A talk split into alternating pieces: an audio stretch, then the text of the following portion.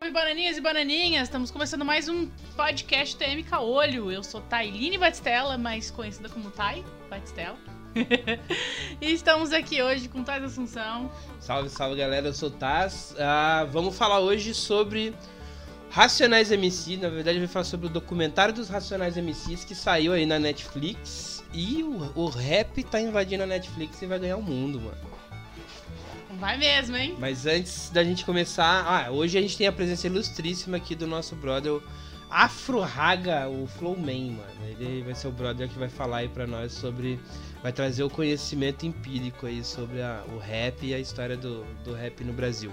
Mas antes aí, vamos fazer uma propagandinha, um jabazinho rápido, dois minutos. É isso aí, é rapidinho. Para você que é empreendedor ou microempreendedor e tá aí procurando conhecimento, a gente tem aqui, como a gente sempre traz para vocês, vamos só relembrar aí, o Negócios Tech, que você pode é, ficar aí por dentro das notícias, é negóciostech.com.br, lembrando que o tech é T-E-C-H, então é negóciostech.com.br Procura aí, estamos nas redes sociais também, viu? E pra, nós, e pra gente aqui também vamos falar sobre o Bananas Club, é o nosso clube de assinatura do. Pra você que quer ser uma banana premium, uma banana ouro, uma banana premiada. É, você pode estar tá participando aqui do nosso programa, você pode estar tá ajudando aqui o nosso programa para de 1 a 30 reais por mês. É só você colocar lá tmcaolho.com.br barra bananas no plural clube com B mudo. E aí você pode estar ajudando a gente aqui a manter esse projeto, a manter todos os outros projetos que a gente faz. Lembrando que a gente tem muita coisa que a gente faz aí para fora também, não só dentro aqui do, da, da, telinha onde você tá vendo a gente.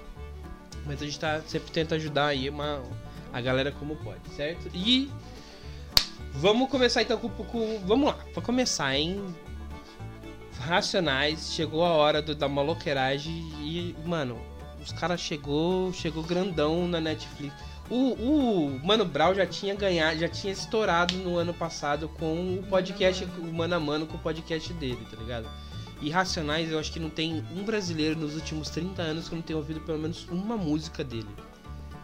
E agora os caras ganham um documentário inteiro sobre a história dos caras e os caras trazem junto a história do, do, do rap contemporâneo, rap moderno, não sei assim, porque não, é, não chega, não sei se é o rap raiz do Brasil, mas os caras traz com eles a história do rap também, falar sobre o rap, falar sobre a periferia, é, põe o dedo no sistema, porque os caras falam lá do, do, do, do, do governo, fala da polícia como age, como age com a periferia, agia naquela época e age até hoje. E, cara, foi um, um rolê assim, tipo, que eu saí de lá cabeça estourando, assim, de mano, é isso, é isso, é isso, é isso. Já queria catar um pneu e correr pra frente do banco. Não, pelo amor de Deus. Vamos dar boas-vindas aqui pro, pro, pro. Desculpa, é Afro Regs, é isso? É Flowman. Ah, desculpa, Flowman. É, Bem-vindo por estar aqui com a gente no nosso podcast, que ainda é pequenininho, mas vai crescer bastante. Já temos aí 5, 6 anos de cast, né? É, hoje vamos falar sobre rap. É, mas também, para você que nos assiste ou que acompanha o TMK Olho, a gente sempre tenta trazer esse lado nerd junto com, com o olhar é, do dia a dia, da realidade, né? Porque o, o nerd não tá descolado de tudo que tá acontecendo, né? Mas vamos lá, então, bem-vindo! Conta aí pra gente um pouco sobre você, pra gente te conhecer, pra quem tá te ouvindo. É, mano, se apresenta aí. Salve, salve, galera, beleza? Aqui é o Afro Raga Flowman. É Estou falando aqui diretamente Brasil DF. Estou na jornada do rap aí há 19 anos e eu sou rapper em atividade, continuo fazendo som, gravando, produzindo, lançando. Ah, sou produtor no Good Base Studio, no meu estúdio desde 2017 e também sou criador da metodologia de ensino Escola do Flow, que tem o objetivo de ensinar rap profissionalmente, tanto a questão técnica musical tanto dicas de carreira, de jornada, visão de carreira, visão de vida, filosofias que envolvem o nosso trabalho. Então, é eis-me aqui, Afroago Flowman, bagagem do rap, 19 anos e seguindo em frente aí que, se Deus quiser, a gente vai ter mais 19. Pô, 19 anos é tempo, hein, mano? Apesar que eu tava fazendo as contas, eu sou. Estava trocando ideia antes, né? Eu não falei, não, a gente não falou muito de mim, né? Eu sou Eu sou ator, palhaço, produtor cultural. Uhum. Depois eu fui, eu fui que cultura no Brasil só dá dinheiro quando você faz o plim plim e é um negócio que não tá na minha meta cair me, me vender para esse pra Globo, tá ligado? Uhum. E, e aí foi onde eu fui fazer jornalismo, fui tentar outras paradas porque a gente tem que comer, né? Ainda vivemos no capitalismo, um dia ele vai acabar, espero. Mas aí eu fui hoje eu tava fazendo as contas pra conversando com a minha sogra no almoço. Mano, eu tenho quase 30 anos de, de bagagem de teatro, velho. Aí parece que voa, né, mano? Não, não- Como é que foi teu começo, mano? Você lembra? Você lembra como é que foi que você falou assim, eu vou. Vou, vou fazer rap, eu vou viver disso. Cara, eu fui muito levado, né? Tem um, um termo que foi cunhado no podcast que eu fui que me marcou muito, foi o Armário Cast. Aí um dos apresentadores, eu tava contando a história, ele falou assim, pô, então contigo rolou um Deustino, né? Tipo assim, Deus foi te levando, né? Um Deustino. Eu falei, cara, eu acho que a minha história foi muito Deustino, cara, porque eu fui simplesmente levado, cara. É, primeiro contato que eu tive com rap formalmente, de eu lembrar, né? Devo ter tido antes, sem saber, tipo, porque minha mãe sempre foi muito de ouvir música no geral, saca? Minha mãe nunca foi é, tribalista com um tipo de gênero, ela sempre curtiu várias coisas. Mas o que eu lembro, assim, oficialmente foi a minha irmã levando um disco de rap gospel, na época que ela era, ia, frequentava a igreja evangélica e tal. Foi o Provérbio X, Não Perdi a Minha Fé, primeiro disco assim, de rap que eu lembro de ter ouvido. E eu lembro que isso tinha marcado e tal, pô, puta álbum, acho o grupo muito bom até hoje. Mas isso foi o meu primeiro contato com rap, assim, a música como criação memória afetiva, né? E aí, cara, eu ah, cantava assim, ficava cantando, fui cantando por ali, fui cantando aqui assado, porque meu pai também gostava de cantar, mas de maneira despretensiosa. Mas na minha adolescência eu fui me descobrindo assim como gostar de cantar também. E aí eu fui levando essa experiência para o meu ensino médio, conheci um sangue bom lá que tocava violão. No primeiro dia de aula, na oitava série, aí a gente ficava é, trocando ideia e aí a gente se deu bem, ficava cantando, tirando música junto. Aí uma vez é, falaram pra gente representar a nossa turma numa gincana pra, tipo assim, cada turma tinha que fazer uma coisa pra representar. Uhum. E aí a nossa professora escalou a gente pra cantar uma música. Aí eu fui lá e cantei. E aí encantei pelo que eu vi, né? O jeito que foi recebido, o jeito que a galera falou. E aí eu, eu percebi ali, pô, acho que eu tenho aptidão pra coisa e tal. E aí a gente fez uma banda interna na escola. E aí foi quando o rap realmente deu a minha vida mais uma vez com a minha irmã. Se a minha irmã não teria acontecido isso, inclusive ela é cantora também, salve pra Janine Matias, tá morando em Curitiba. Aí eu cheguei e, e fiz uma apresentação lá e ela tava com o namorado dela na época, que inclusive até hoje é o meu DJ, é o DJ Liso. Aí ele olhou pra mim assim e falou, tu sabe cantar rap, cara? Eu falei assim, pô, exatamente cantar rap não, mas eu gosto muito e tal. Aí ele, pô, vamos colar de marcar pra gente trocar uma ideia e tal. E aí, velho, daí de lá o Destino mandou o Liso aí, o Liso encaminhou pro rap. E aí eu até fico rindo com ele, brincando com ele, que eu falei, cara, nem tu imaginava onde é que o carinha lá que você chamou pra começar de rap ia chegar, né, velho?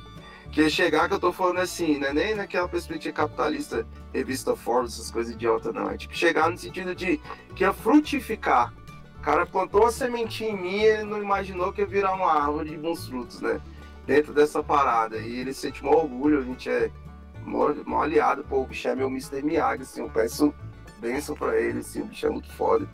E foi assim que o rap me levou, cara. Então, nessa é 19 anos. E como você falou, quando você realmente é envolvido com a arte, sem essa noia da perspectiva capitalista de ir ao ponto A ao ponto B, você vai passando tempo que você nem vê, cara. Vai indo, vai indo. Porque tu vive a jornada, você não vive planilhas.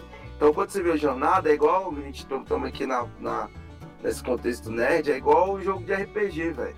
Teu personagem vai elevando o level e tu vai aprendendo a viver. Independente do que esteja acontecendo, se tá bom, se tá ruim, se tá passando dificuldade, se tá num momento bom, tipo, o seu personagem sabe lidar com aquele mundo que ele escolheu, tá ligado? Ah, então eu quero ser o guerreiro bárbaro, não sei o que, tu aprende a ser o guerreiro. Ah, eu quero ser o mago que solta fogo, gelo, não sei o que. Tu aprende a ser mago. Ah, eu quero ser o elfo que é bardo e toca os, os magias, mas pô, tu aprende. Sacou? Tu aprende a abrir os seus caminhos. Tu aprende a abrir os teus caminhos com o poder que você tem. Então eu aprendi a abrir meus caminhos com o rap. O rap é a minha magia, tá ligado? Não, é isso. Com tudo, assim.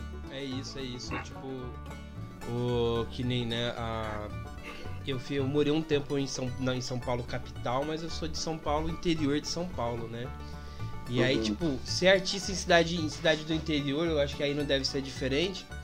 Tipo, ah, eu tenho que saber, eu, eu, eu, eu tinha que ser o ator, mas eu tinha que saber montar o, o, o cenário, eu tinha que saber montar a iluminação, eu tinha que saber dirigir, fazer a, fazer a sonoplastia, tinha, você tem que saber, tipo, mil e uma coisas. Você vai aprendendo, vai se virando, pai. Aí outro dia aí você aprende uma habilidade nova que te encanta, uma parada assim.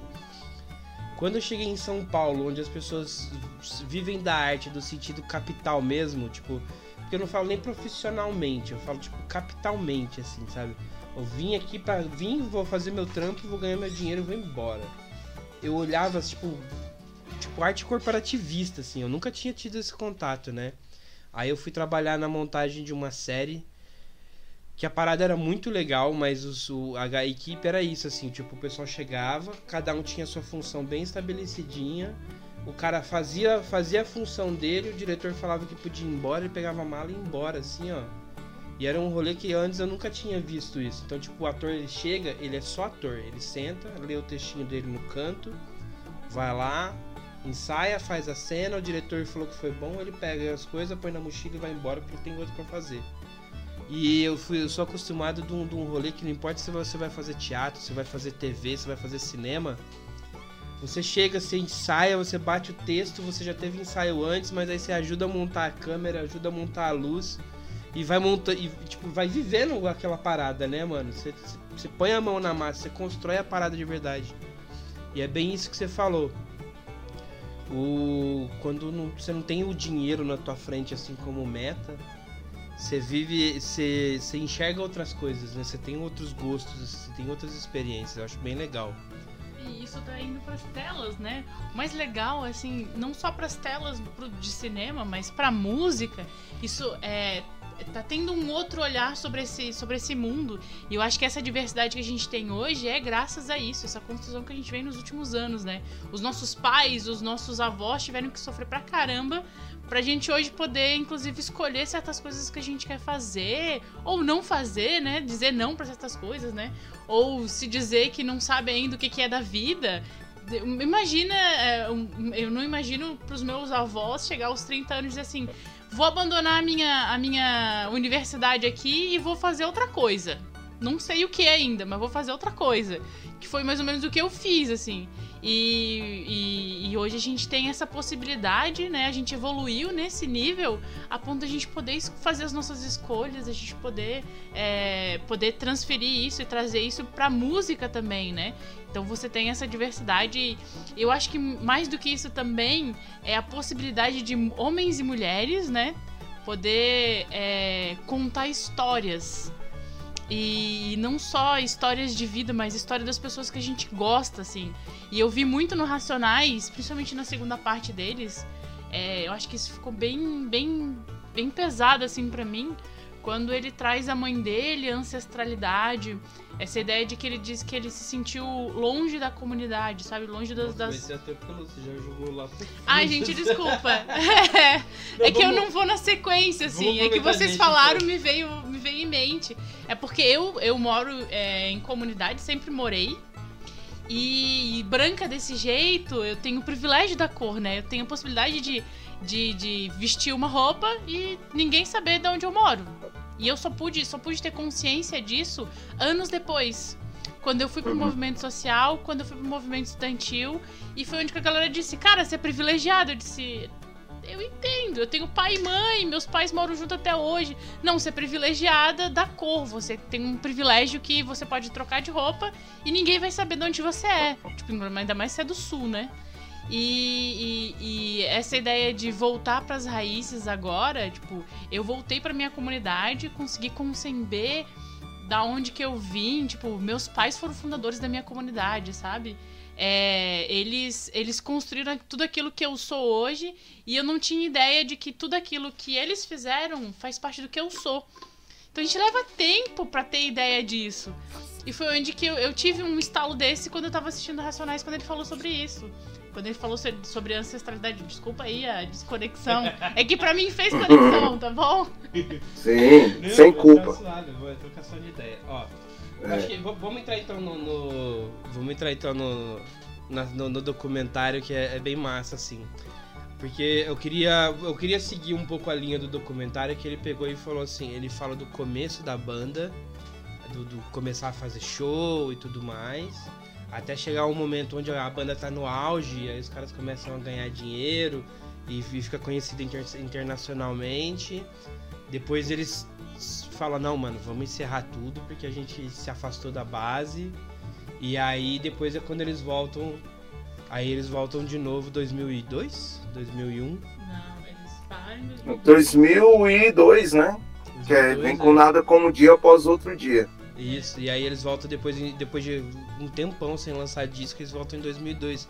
Aí eu queria, vamos, vamos fazer essa, essa divisão assim, porque junto uhum. com, com, com cada cada bloco, cada bloco assim, os caras fizeram um paralelo também que eu acho que era importante a gente trazer aqui, que por exemplo, com o começo, com o começo do, da carreira deles, tem uma coisa que tipo a, toda a comunidade, toda a favela passou, mas todo mundo que é de alguma forma periférico passa, que é tipo a perseguição da polícia, o fato de você você tá fora do sistema, então você não é aceito. A denúncia que eles fizeram, por exemplo, do Fleury, que mandou, mandou fuzilar os caras lá no, no, no Carandiru. Ah, uma coisa que eles falaram lá, que eu, eu vivi muito isso na minha infância, que é tipo, você morar numa comunidade, mano, tá tudo bem, num sambão, num, num, num, pagodinho de domingo, de repente a polícia chega fuzilando todo mundo. E isso tá num paralelo. E conforme a sociedade evoluiu e foi aceitando um pouco mais o rap, foi tentando fazer engolir o rap, tentar trazer o rap pro sistema, ao mesmo tempo as coisas evoluíram e cresceram, porque é, é, eu acho que tudo que ele foi colocando ali foi emblemático. Não sei se vocês, se vocês sentem isso também. Eu achei que foi muito bem montado, cara, o documentário. É... A história do Racionais é muito grande, né? Então, para você conseguir acertar de uma maneira que não fique denso e prolixo e ao mesmo tempo não seja tão resumido, é difícil. Então, acho que a galera teve uma conversa longa, boa, e eu acho que eles fizeram escolhas bem legais, assim. Eu que tô no rap há muito tempo, né? Tem algumas coisas que eu senti falta, mas são pequenos detalhes, assim. Eu acho que é um documentário muito bom, tanto para quem entende a parada, tanto para quem não caiu de paraquedas. Deixa eu só ver o que, é esse Racionais aqui, que eu só ouvi falar o meu primo ouvindo Vida Louca 500 vezes eu não sabia porquê, né? E aí, então acho que é um documentário que serve para todo mundo, assim, para o público geral e para a galera que entende um pouco mais. Então eu achei que ficou muito bem dividido os blocos e a maneira que eles trabalharam a linha do tempo com a discografia eu achei super inteligente. Cada discografia, o começo do começo, né? Aí o começo do começo, a introdução de tudo, né? Todo o texto precisa dessa introdução, eh, mostrando ali como eles se conheceram, qual era o pano de fundo, a questão da chegada do hip hop, São Bento e tal. É, aí depois eles vão fazendo essa cronologia com a discografia. Achei muito legal, cara. Muito legal essa parada. Sim, o... Muito inteligente. Falando do começo deles, então, né? Que eles falaram do. Que eles começaram a se. Quando eles se encontraram para tocar nas festas, eles iam. Né, eles não chegaram. Eles, eles chegou assim, ah, tipo, um conheceu o outro, isso aqui, a gente ia tocar, ia lá na casa do brother para ensaiar, íamos tocar nas festinhas tinha, tinha rolava muito esses lá, lá na, em Rio Preto a gente essas festinhas aconteciam na escola não acontecia em eh, que era os bailes né? Que eram os bailes de preto. Acontecia é, a vez ou outra acontecia na casa de alguém mas a maioria das vezes era na escola. A, a diretora emprestava a escola pra gente fazer festa de final de semana. Tá ligado? Aí sempre tinha um cara lá que era o DJ, aí o DJ levava, que é ele que organizava a parada na verdade, cobrava uma entradinha ali da galera e, e fazia. O aquele ali para mim, para mim ainda era nos 90, né, mas ali o Racionais tava falando dos anos 70 e 80. Como é que era o rap nessa época, mano? Você tem um, paralelo histórico para falar da gente do começo do rap no Brasil? Bom, cara, é, os 70, na verdade, foi o, o momento que tava cimentando e borbulhando essa parada nos Estados Unidos, né? A linha de tempo dos anos 70 é, é onde começam as coisas ali no que a gente conhece como rap, né? É, claro que existem várias discussões aí de dizer até se o repente não foi o primeiro rap do mundo, mas se for também tão longe assim, a gente teria que ir lá na África trocar essa ideia e ia ser um pouco difícil. Então vamos falar da linguagem estilística, é, fazendo esse recorte estilístico do rap que a gente conhece, a batida, o sample, bateria, pá, pá, pá. É, beleza, esse que é o rap que nós estamos falando. E se eu falar de ritmo e poesia, meu irmão, no sentido puro, aí lascou qual é a origem. Mas então, o primeiro seme... o cimentinho mesmo é dos anos 70 ali, que tava rolando uh, até aqueles incêndios que ficaram famosos no, no Bronx, né, no Brooklyn ali, tá tendo muita aquela questão de violência policial nos bairros, nos blocos. E lá nos Estados Unidos estava rolando muita imigração, principalmente imigração jamaicana, né? Então, a formação ali do hip hop, do rap e tal, é uma união de conjunturas, né? Mas a principal foi quando o DJ Quirk e a irmã dele, Cindy Campbell, se mudaram para o Bronx, ali, para o Brooklyn, né, para Nova York, os guetos ali de Nova York. E aí eles tiveram a ideia de fazer a festa, que foi considerado a festa que inaugurou uh, as bases do que viria a se tornar a cultura hip hop, onde tem o rap, que é um dos elementos da cultura. E aí tem até o nome lá do do, dessa festa, o, o, nome do lugar, mas nunca é muito fácil de dizer. Mas essa festa foi feita nos anos 70, sacou? Foi pensado pela, pelo Querc, que já vinha ali da cultura jamaicana, né? A imigrante jamaicano, ele é irmã dele. Já vinha dessa cultura ali do South System, então ele já tá acostumado com baile, com festa e tal. E eles formataram essa parada lá no, nos block parties, né? Que é as festas em blocos e tal alugaram um salãozão lá e fizeram essa festa, cobrar a galera. E essa festa ficou conhecida como a festa que seria a base do hip hop, né? E aí nós temos ali morando junto, morando naquele mesmo contexto ali. Você falar alguma coisa? Não, é que tem a, você tá falando aí, eu tô lembrando de uma série da Netflix que chama Get Down. É? Get Down, é, é aquilo ali, é. É aquilo ali, o Get Down e o Hip Hop Evolution também, né? Fica outra recomendação, um documentário que conta de maneira é, é, cronológica, né? Essa parada até os dias de hoje. Uhum. Bem legal.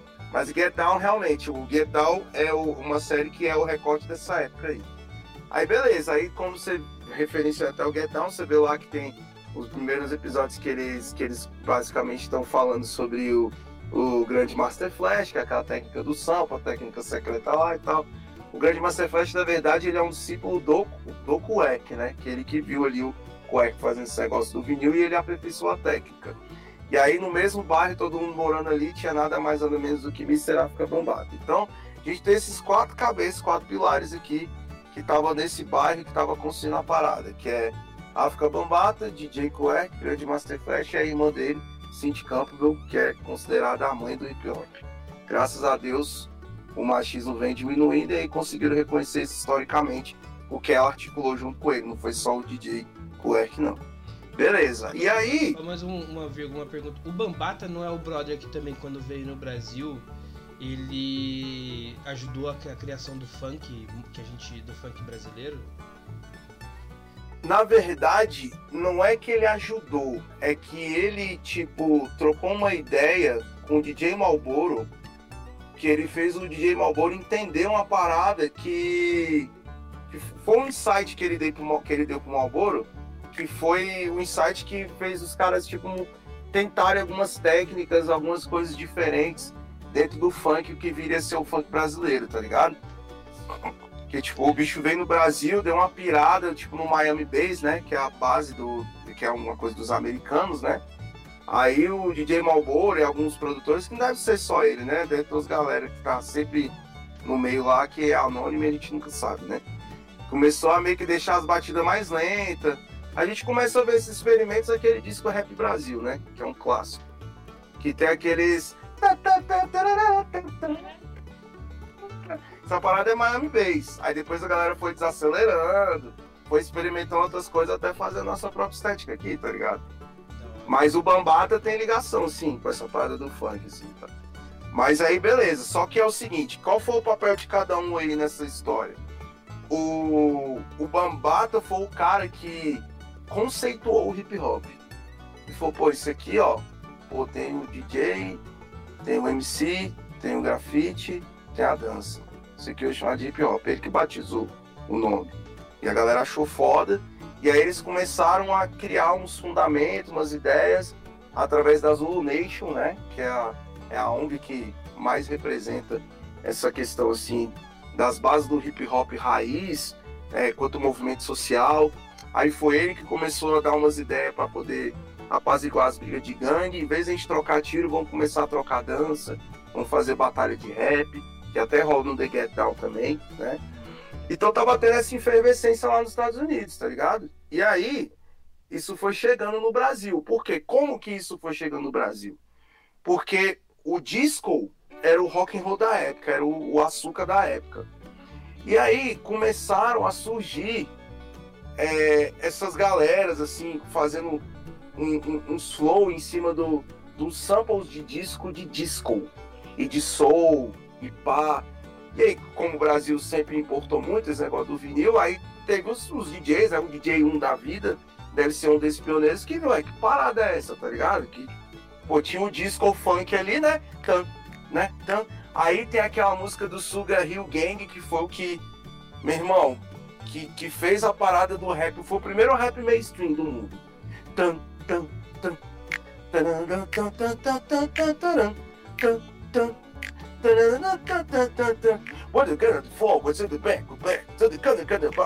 Isso na época foi piração, tá ligado? Porque, tipo assim, ué, a gente tá acostumado a ver um cara aqui do funk, do som, né? Mais devagarzinho, né? É, cantando na manha. Aí de repente tem um cara. Tá ligado? Deu um bug assim, tá ligado? Caraca, meu irmão, como é que pode um cara fazer um flow em cima de um funk disco, né? E tal. Então, essa parada, esse timezinho, esse recortezinho foi o que chegou no Brasil. E aí a galera de São Paulo, na São Bento, foi o território do Brasil que mais conseguiu fomentar e difundir isso, né? Tanto por São Paulo ser uma cidade, a maior cidade do país, e ter mais acesso, ter mais burguês lá, ter mais gente para distribuir as coisas, enfim. Então foi o lugar que, que, que tem mais camelô, tem isso, tudo, tudo ajuda, né? Salve o mercado Então, foi- alternativo. É, salve o mercado alternativo. Sem eles, meu Deus, não tinha nem metade dos artistas que tem no mundo. Aí, é, foi o território do Brasil que importou primeiro essa estética e esse entendimento, né? E aí a gente tem ali a- a- uma galera muito importante, tipo o Nelson Triunfo, né? Que é um dos caras que foi construindo aquele movimento da São Bento. Inclusive, o Nelson Triunfo é do Nordeste, ele saiu do Nordeste, foi para São Paulo e tal, e- mas ficou muito envolvido com a questão ali do hip hop. Aí tem o DJ MC Jack, é, aí tem o DJ 1, tá ligado? Taíde, tanto que o Racionais até fala disso, né? Tipo, você vê como é que os caras são lá da raiz mesmo do rap do Brasil. O Taíde e o DJ 1 uma influência pros caras, tá ligado? Você vê o nível deles.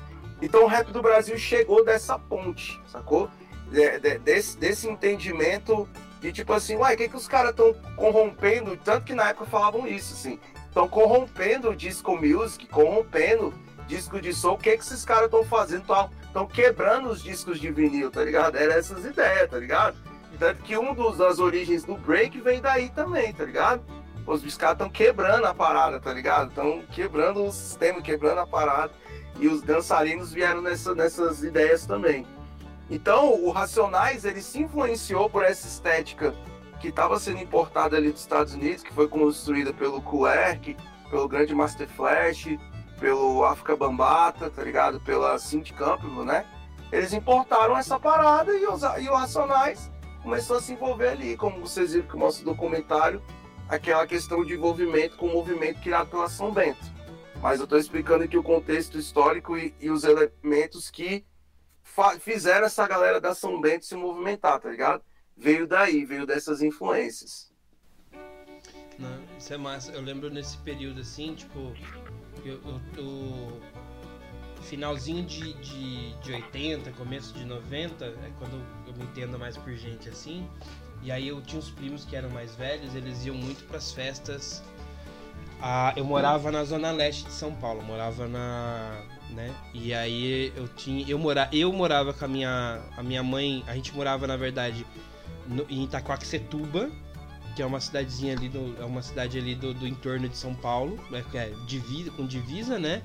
É, tipo Itaim Paulista, é, de, é, é na, na média de Guaianazes, assim, para quem conhece, né? Para quem tem noção mais ou menos do que, que é o, o a parada, tipo é longe, tá ligado? É muito longe. De lá até o centro são três horas de ônibus. E aí eu, a gente morava lá, aí rolou, tipo, o Collor fudeu com tudo, a gente teve que foi morar na casa da minha avó, que era Guilhermina Esperança, ainda era Zona Leste, mas já era meio, quase meio da Zona Leste, assim, já não era tão, tão longe. E eu tinha meus primos que eles moravam na, em Guaianazes. Então a gente saía muito junto, assim, eu apesar de ser pequeno, né, eu, a gente saía muito junto, porque família naquela época não tinha aquela coisa de, ah, é pequenininho, não pode ir pra tal lugar molecada tava no boteco jogando bilhar enquanto o vô tava enchendo cachaça. É. Ah, anos 90 no Brasil era loucura do, do, do, do mundo.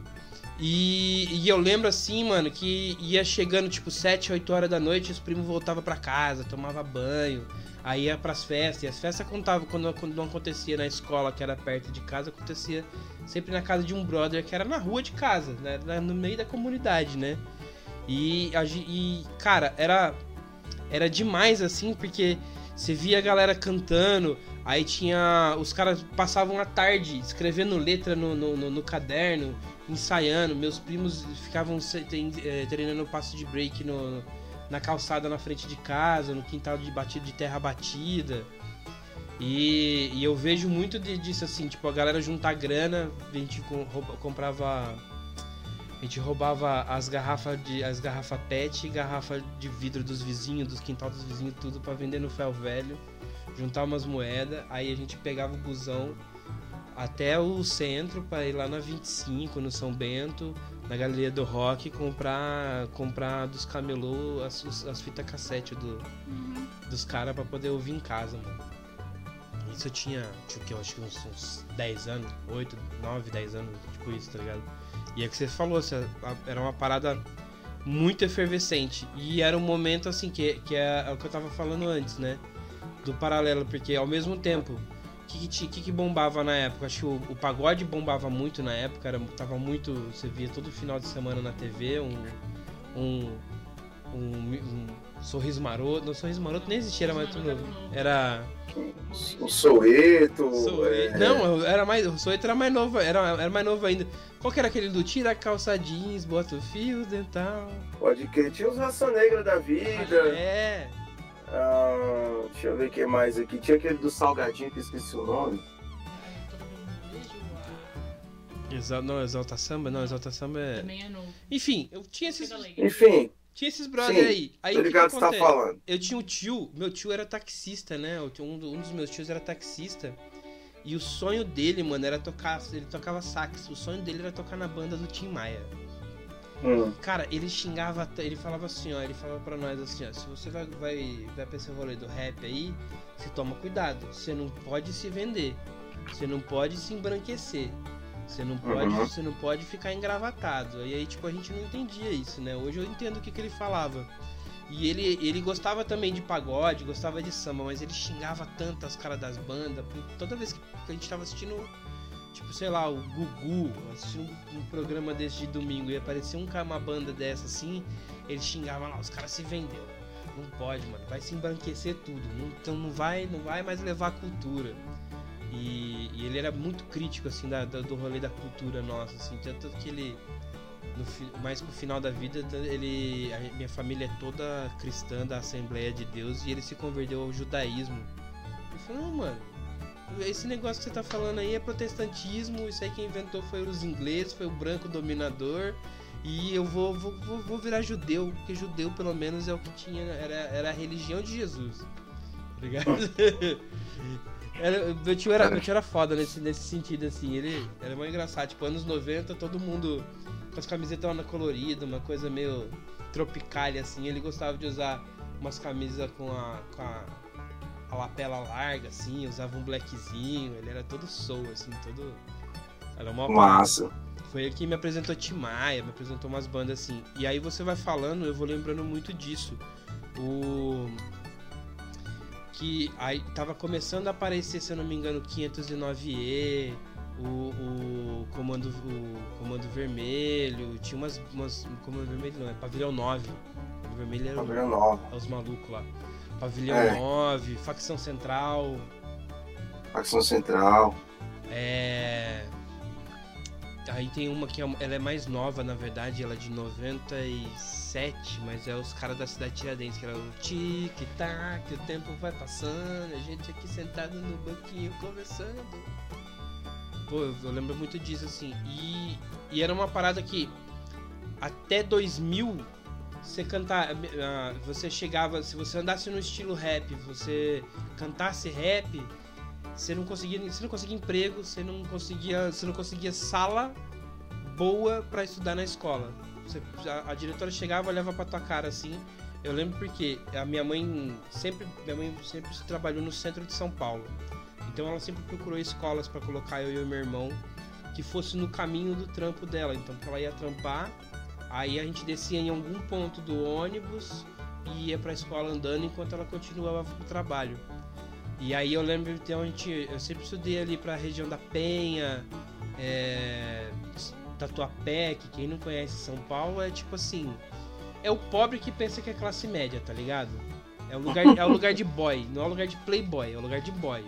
Então, tipo, porque é um bairro mais dessa eram bairros mais antigos, tinha muito italiano, muito velho. Então era um lugar que não chegava a ser favela, não chegava a ser periferia.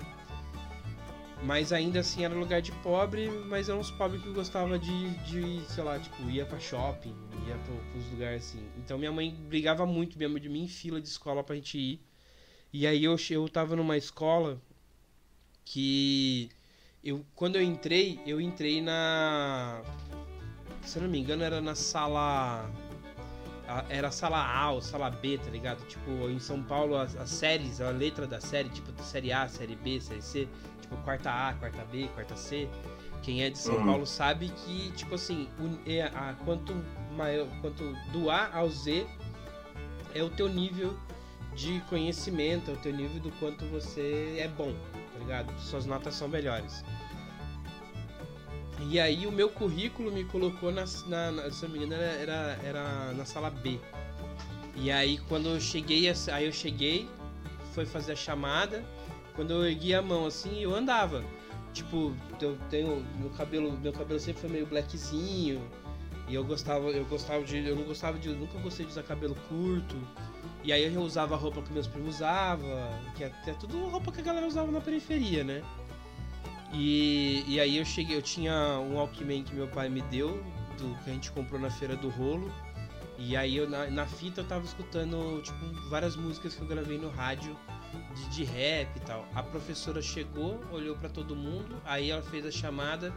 Quando chamou meu nome, ela, aí ela falou: "Ah, senta aqui do lado". Aí eu senta, aí eu saí do fundo, sentei na- do lado da porta. Quando acabou a chamada, ela foi chamar a diretora. Quando saiu de quando, quando a diretora chegou, ela falou: "Ah, vem aqui". Aí eu saí da, da, da série B e fui pra série D, série E. Era, era D ou E? Era E, tá ligado? Aí tipo, eu falei assim, mano, mas por que, né? Qual que é o rolê? Eu falei, ah, na hora, na hora eu nem liguei. Aí a minha mãe foi pro. Minha mãe foi lá na, na escola lá, mano. Minha mãe, cara, xingou, brigou, fez um escarcel, ela tretou pra caralho. Pô, eu assinei os papéis aqui, vocês me entregaram, tá aqui série A. Ela tinha. Naquela época o governo não dava material, você tinha. Mano, minha mãe fazia quase um financiamento no banco pra comprar o material de escola. Um monte de sulfite, caneta, caderno, as paradas todas. E ela com aquele monte de sacola chegando da papelaria assim na escola e xingando, mano, xingando, xingando. Eu falei, cara, o que, que tava acontecendo? Depois, mais pra frente, eu fui entender que era isso, assim, tipo, eu tava sendo segregado na série que eu tava por conta do rap. E acontecia a mesma coisa com meus primos, acontecia a mesma coisa com, com os vizinhos nossos. Porque os meus primos estudavam na mesma escola, nessa mesma escola, né? Eles moravam bem mais longe, mas estudavam na mesma escola. E, e com eles também foi a mesma coisa. Eu tinha um primo que ele nem ele não se vestia no, ele não se vestia no, no, no, estilo, ele nunca gostou muito de rap, ele gostava de outras coisas e ele se vestia mais bonitinho, camisa polo, tal, ele tinha, o sonho dele era ser advogado e ele era ele foi entrou na série A. E aí jogaram ele pra série C. E aí, tipo, foi a tia, minha tia também foi lá tretar, minha outra tia, porque minhas primas estavam lá, que eram, eram, eram três irmãos, né? Minha tia, duas, minha mãe, minha tia e meu tio. Aí meu tio tava trabalhando, a esposa dele, minha tia, foi lá tretar assim, tipo, as, as tia, a família toda tretando lá por conta disso. Por quê? Apesar da gente ser de, de, de, de ser de favela, favelinha de, de barraco mesmo, de madeira, a minha mãe sempre tretou, mano. Ela falou, vai, vai estudar, vai estudar, vai aprender a droga da tabuada, vai, vai ler dicionário, vai ler, vai estudar, porque não quero filho bandido. O dia que você cair na, na cadeia, eu não te tiro. Tá ligado? Minha... É, muito, é, muito, mãe de comunidade é, isso. É, é, é muita mãe do Cris, tá ligado? quem, quem, lembra agora é a mãe do Cris. E primos também era a mesma coisa, mano. É, a mãe do Cris, tá ligado? Mãe, mano, a mãe do Cris é a mãe do, do da periferia, velho. Não tem quem não conhece uma mãe do Cris, velho. Quem não tem uma é mãe do Cris, né, mano? É. Os boys. É, os boys, os boys não tem a mãe do Cris. E, e aí é isso, assim, tipo, rolava muito isso. E eu lembro, você vai falando assim, eu fui, fui puxando, eu fui lembrando. Eu lembro disso, a gente segregado. O. Eu, eu já vou passar pra você, eu falo pra caralho. o meu, meu primo, esse primo que queria ser, que queria ser advogado, ele foi pegar um, um programa desse de guardinha. A gente, lá, lá em São Paulo era guardinha, depois entrou outro, que era o Jovem Aprendiz hoje, né? E aí uhum. ele chegou lá com as notinhas toda bonitinha, não sei o que. Deram pra ele. O cara já, tipo. Isso era 94. E ele já ele falava inglês, mano. Falava francês, tá ligado? Estudava pra caramba. E aí botaram ele pra ser ensaca, ensacador no, no mercado. E ele tinha se inscrevido pra uma vaga lá no programa que ele que era para ser office boy de um escritório de advocacia. Então, tipo, tudo isso era segregação que vinha junto com o fato de ser da periferia, de escutar rap, porque meu, né, só o fato de você estar tá escutando, você não precisava nem se vestir de acordo. Você dá, não, pera aí, vamos. Vamos tirar. Esse aqui não dá pra ficar junto com todo mundo, não, que ele vai, vai ser problema. É, segregação na cara do ano. Sempre foi, sempre foi assim. É verdade. É, eu perdi o que eu ia falar. o fio, perdeu o fio da merda. Não, aí a gente tava falando então, tipo, esse era o começo dos caras. É, o começo, o, o, cimento ali foi nos Estados Unidos, anos 70, e depois foi chegando aqui no Brasil, se consolidando, influenciando. Acho que não só o Brasil, acho que várias partes do mundo a partir dos anos 80, né? Mas eu, o que eu acho que foi bem, bem importante para eles, é, para eles e para as comunidades num todo foi a proximidade política é, do Racionais, né, com, com o movimento negro. Acho que ali deu um, deu um up assim para para música, mas também qualificou, trouxe eles para a realidade na verdade, acho que trouxe os intelectuais para a realidade brasileira, né? Que é isso que ele fala até no documentário. Que é, eles tinham jovens, os intelectuais negros, inclusive, não estavam próximos dos jovens, mas tinham aí os estudos, tinham aí é, diversas coisas que, que precisavam apresentar para essa galera e que de alguma forma o Racionais foi essa ponte e que foi bem importante porque até hoje eles continuam sendo essa ponte entre esses jovens e o movimento é, e, essa, e essa ideia dos estudos, né, em relação ao movimento negro, em relação à ancestralidade, em relação a, ao povo negro em si, né. Hoje a gente também tem mais informação, é outro nível. Mas na época você tinha aquilo que era o que a televisão queria dar, né? Que não era ter negros na tela. E, e era, e, e também era aquilo que podia se ter é, por perto, né? Então eu acho que é, esse é um ponto bem importante e que tem que dar, tem que ser dado aí para Racionais essa, essa qualificação de trazer é, as questões políticas, não políticas partidárias, mas a, a, a, questão política do movimento, né, identitário, de se identificar como, como pessoas negras, como pessoas periféricas, como, como trabalhadores, porque na época também você tem aí uma construção é, de sociedade, né, tem a construção do, do, do Brasil pós-ditadura então você tem uma construção do, do, brasileiro como, como pertencente, né? Como trabalhador, como mão de obra, mas não só a mão de obra que, que tá ali para ser mais um, né? Uma formiguinha. mas que a para alguém que se entende como um indivíduo que tá também nessa sociedade, tá se construindo e tá construindo era, também. Era, era a periferia e o preto fala assim, não, eu sou gente, mano. Meu dinheiro vale, se meu dinheiro vale, vale igual, a minha vida vale, vale também, tá ligado? Era, eu acho que era isso.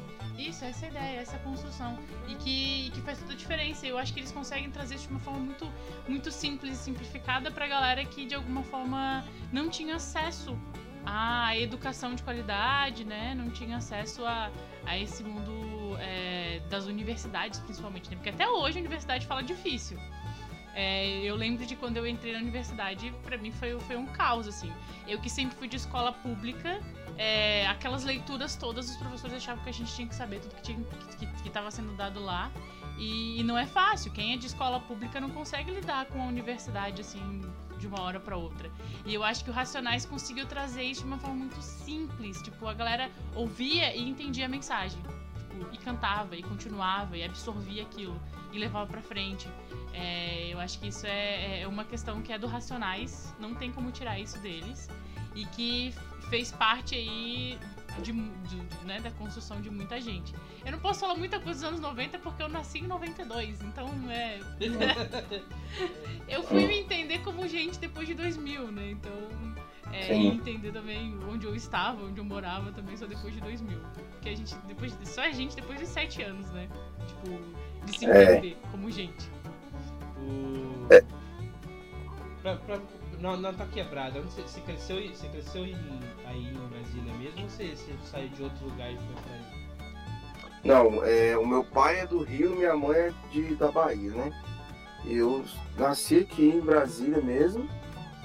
É, eu tive muita sorte, né, cara? Porque o meu povo, assim, meu povo, parte de pai, parte de mãe, eles vieram aqui para Brasília, que Brasília foi a terra prometida para muita gente na época da obra, da construção. E uma parte da burguesia de Brasília realmente queria fazer a cidade acontecer, então rolou algumas conciliações que beneficiaram o povo, né, de alguma forma. E, e os, os, meus avós e, e, sei lá, minha família, parte de pai, assim, conseguiram até, uh, digamos assim, conseguiram uma ascensão social, não ao ponto de pô, ficar rico e tal, mas comparado à vida que eles poderiam ter, tiveram uma sessão, porque acho que eles tiveram um time, sabe? Tipo, eles vieram num time onde a galera que é burguesa que queria fazer Brasília acontecer e quem realmente é, tinha uma garra, trabalhava e atrás da parada, conseguiu conquistar algumas coisas. Então eu tive uma sorte assim, eu não sou playboy e tal, mas é, eu tive. Nunca tive um problema grave assim de passar fome, essas coisas, tá ligado? E já chegou a comer ovo, arroz, feijão e ovo, né? Eu, eu nasci e fui criado na QNL, Taguatinga, que é um lugar simples, um lugar tranquilão, mas chegou a ser uma favela. Então eu dei muita sorte, tá ligado? Na verdade eu dei muita sorte porque eu poderia ter, ter vivido uma mazela foda. Eu cheguei a morar na periferia no, no, na Chaparral, na QNL 18, que é uma e ficou até famoso em alguns raps, assim. Tipo, sei lá, tipo, do Ali, essas coisas assim. E. Mas não é, tipo, chegar a ser periferia daquele jeito, mas eu sempre me senti pertencente a isso, tá ligado? Porque eu sou preto, preto brasileiro, e eu sempre me identifiquei com essa parte é, dessa luta, sabe? Dessa diferença social que eu fui entendendo quando eu fui crescendo de maneira muito clara, tá ligado? E aí eu sempre compreendi assim, porque eu também dei muita sorte de ter o pai que eu tenho, né? Que apesar dele não ter uma coisa acadêmica formada, mas ele sempre teve uma percepção e uma autoestima muito grande, assim, tipo de mano, eu sou essa pessoa e eu não vou deixar de movimentar por causa disso, saca? Por causa de racismo, por causa do. Minha família, parte pai principalmente, nunca baixou a cabeça, cara, sabe? Tipo, a galera tem uma energia bem bem guerreira, bem assim, de enfrentamento, tá ligado? Então eu dei muita sorte de ter uma construção de autoestima nesse sentido. E, e o Racionais, nesse, nessa questão que vocês estavam falando de unir a questão do movimento negro com a energia da juventude. Eu acho que eles foram passaram por um processo que é o que eu tô passando nesses últimos anos, porque o rap me ajudou a me radicalizar desde muito cedo, porque eu, eu dei sorte de estar na época da ruptura do rap ainda, ainda se discutia se rap, o que, que era rap de verdade, se o rap podia ir na televisão, eu vim dessa época, dessas discussões, que a galera ficou puta com aquela música do MC da Rua é Nós, porque os pioneiros falaram, como assim a Rua é Nós? A gente chegou, tomou porrada no lombo para construir isso aqui, para popularizar, ver esse moleque não vir falar que a Rua é Nós. A Rua é nossa, não é deles não. Eu tinha ouvido essa efervescência, tá ligado? Então, é, eu consigo compreender essa parada porque os Racionais, eles estavam com a energia, eles estavam com se alimentando de uma energia pura ali do próprio gueto, mas em algum momento eles perceberam que só o discurso em si não funcionava, eles precisavam ter algum paralelo de organização, tá ligado? Porque eles estavam dando, revidando aos tiros, revidando aos abusos, e isso deu um resultado, só que eles não estavam se sentindo é, amparados ou, ou não sabiam como se defender. Por isso que acho que eles começaram a se aproximar do movimento negro, entender a questão da organização, que é o que eu também tenho aprendido nesse a partir desses meus chegando aos 30, assim, saca? Que eu tenho 34. É, o rap me radicalizou por muito tempo, mas aí eu percebi a cooptação do capitalismo dentro do rap.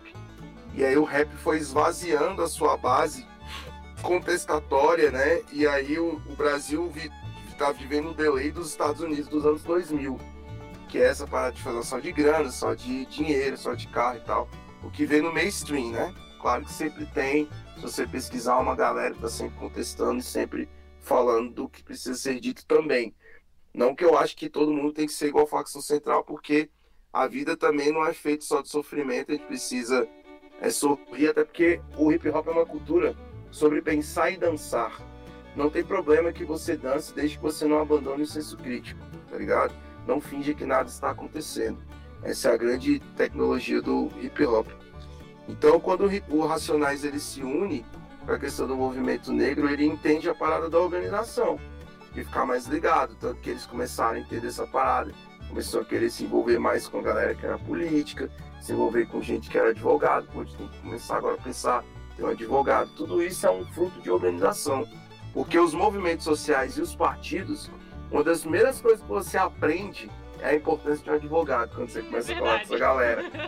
É uma das primeiras coisas que você aprende. Ah, os caras fazem reunião, ah, você é advogado e tu, ah, aí tu, caraca, vários movimentos antigos e sérios falam que tem que ter um advogado, cara. Então isso é fruto da organização, eles aprenderam essa parada nessa fase, tá ligado? Isso fortaleceu eles.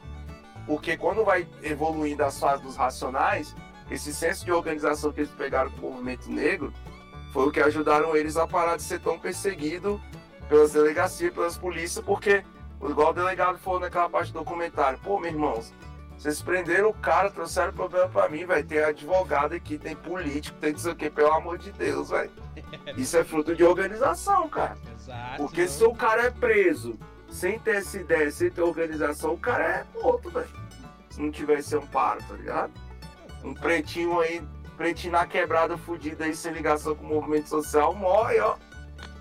Vai preso, não sabe nem porquê, morre dentro da cadeia, ninguém nem viu. Ninguém nem viu, então tem que estar tá se organizando sempre. Não, é isso. O... E é, é, o que a gente está passando no momento, né? O esvaziamento do movimento, dos movimentos comunitários.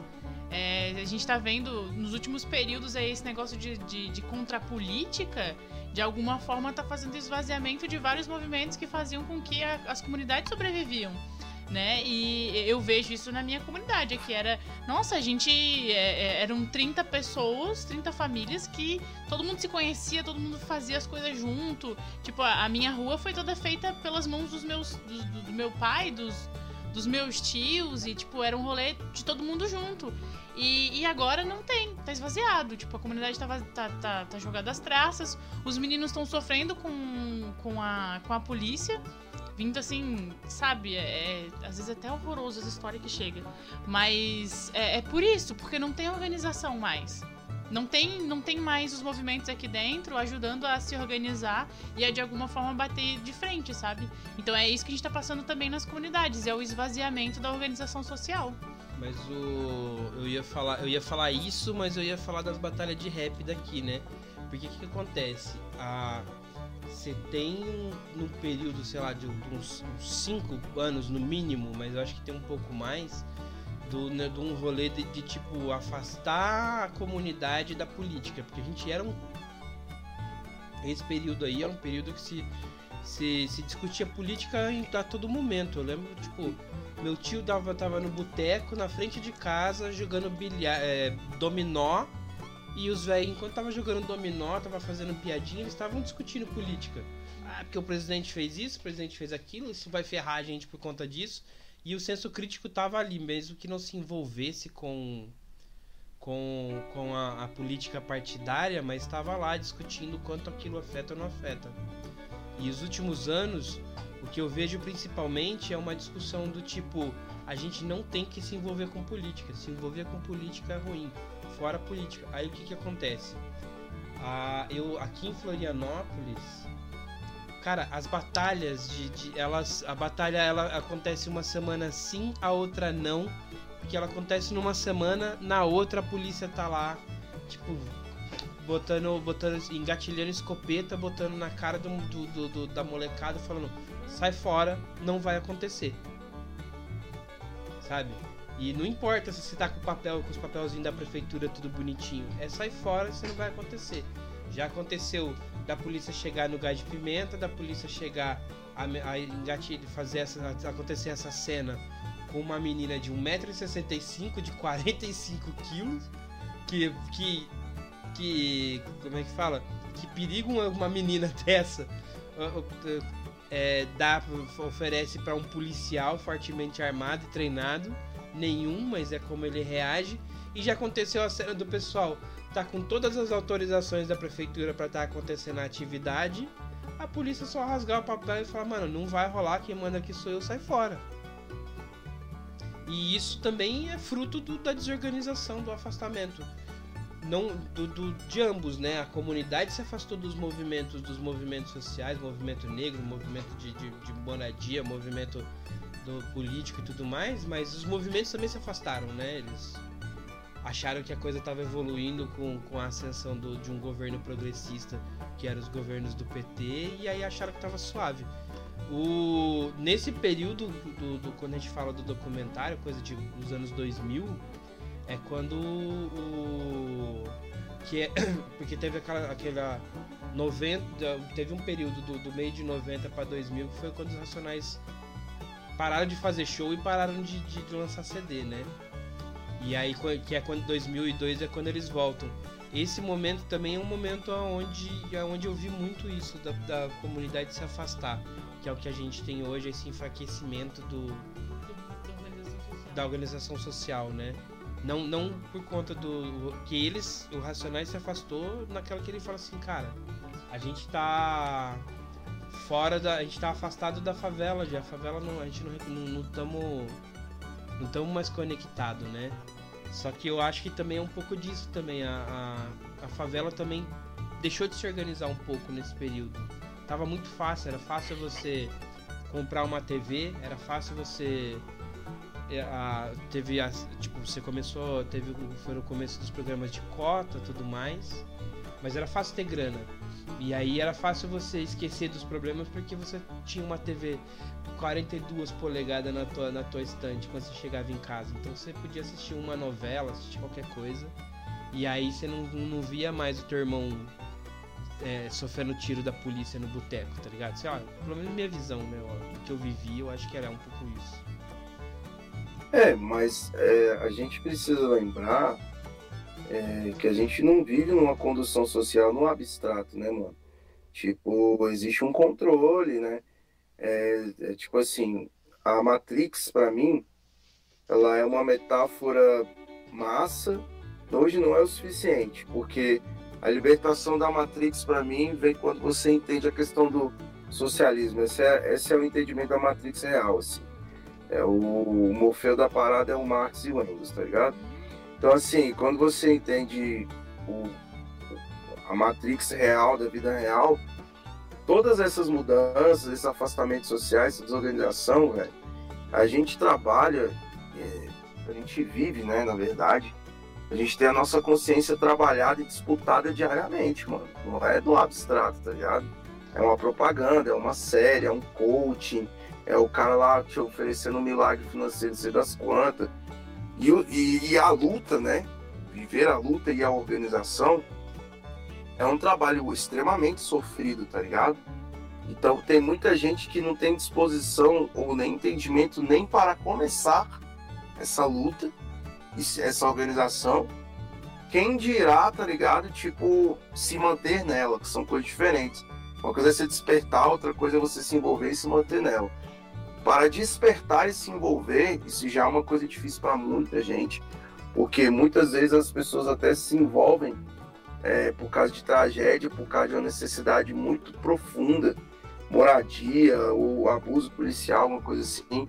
Mas eu tô querendo dizer para você que eu nunca coloco essa essa responsabilidade no povo, saca, mano? Porque quando a gente teve ali um, um progresso no governo Lula e até 2013 ali, cara, as pessoas estavam cansadas, mano, de se fuder, tá ligado? Essa é a parada, então a galera meio que se permitir dar uma. Ai, velho, cara, agora vamos dar uma respirada, agora vamos comer, agora vamos estudar. E esqueceu da luta. Só aí, por exemplo, a galera fala assim: ah, mas o PT não organizou, não fez isso, fez aquilo. Cara, o PT é um partido que trabalha dentro das lógicas da burguesia. Os caras não podem ficar convocando luta de classe, não, mano. Não dá. O Lula faz, falava um monte de coisa no começo, teve que ir conciliando. E foi o jeito que ele deu conta. Cada um tem a sua história. Vai lá e faz melhor, tá achando ruim? Vai lá e vira o Lula então, pô. Se é fácil assim, vai lá e vira o Lula. Vira só a figura política mais importante da América Latina. Só vira isso, só. Entendeu? Vai lá tentar lá então a sorte, faz melhor então, entendeu? Então, dentro dos limites da burguesia, acho que o Lula fez milagre. Inclusive, essa vitória contra o Bolsonaro foi um milagre duplo. Porque, meu irmão, cara tinha a máquina na mão e conseguiu perder o 0,1, cara. Tá ligado? Mano, a raiva que esse bicho deve estar, tá, esse NASA, ele deve estar tá assim. Caralho, mano, como que eu consegui, velho? Porque o cara já é cheio de problema, né? Psicológico, cheio de. Cara é desumano, cheio de problema interno. Bicho, o cara vai morrer sendo fracassado que ele não queria ser, velho. Ele tá igual aquele meme do moleque que fala assim: Nossa, eu sou um merda. É. Saca? Mano, como que eu consegui perder com a máquina na mão, impedindo as pessoas de votar, comprando voto, comprando. Sabe? O cara tá dando bug, meu irmão. Pro cara conseguir vencer um adversário desse jeito, com a construção do antipetismo, do lavajatismo, com, com, com o governo inimigo com a máquina na mão, Olha o poder que um cara desse tem, mano. E, e apoio o das, Lula, elites norte das elites estadunidenses, né, mano? Meu irmão, é, o, Lula. O Lula é um fenômeno. Só que aí cabe a nós, a gente que, que é mais jovem, viveu o governo Lula e tá se radicalizando, entender assim.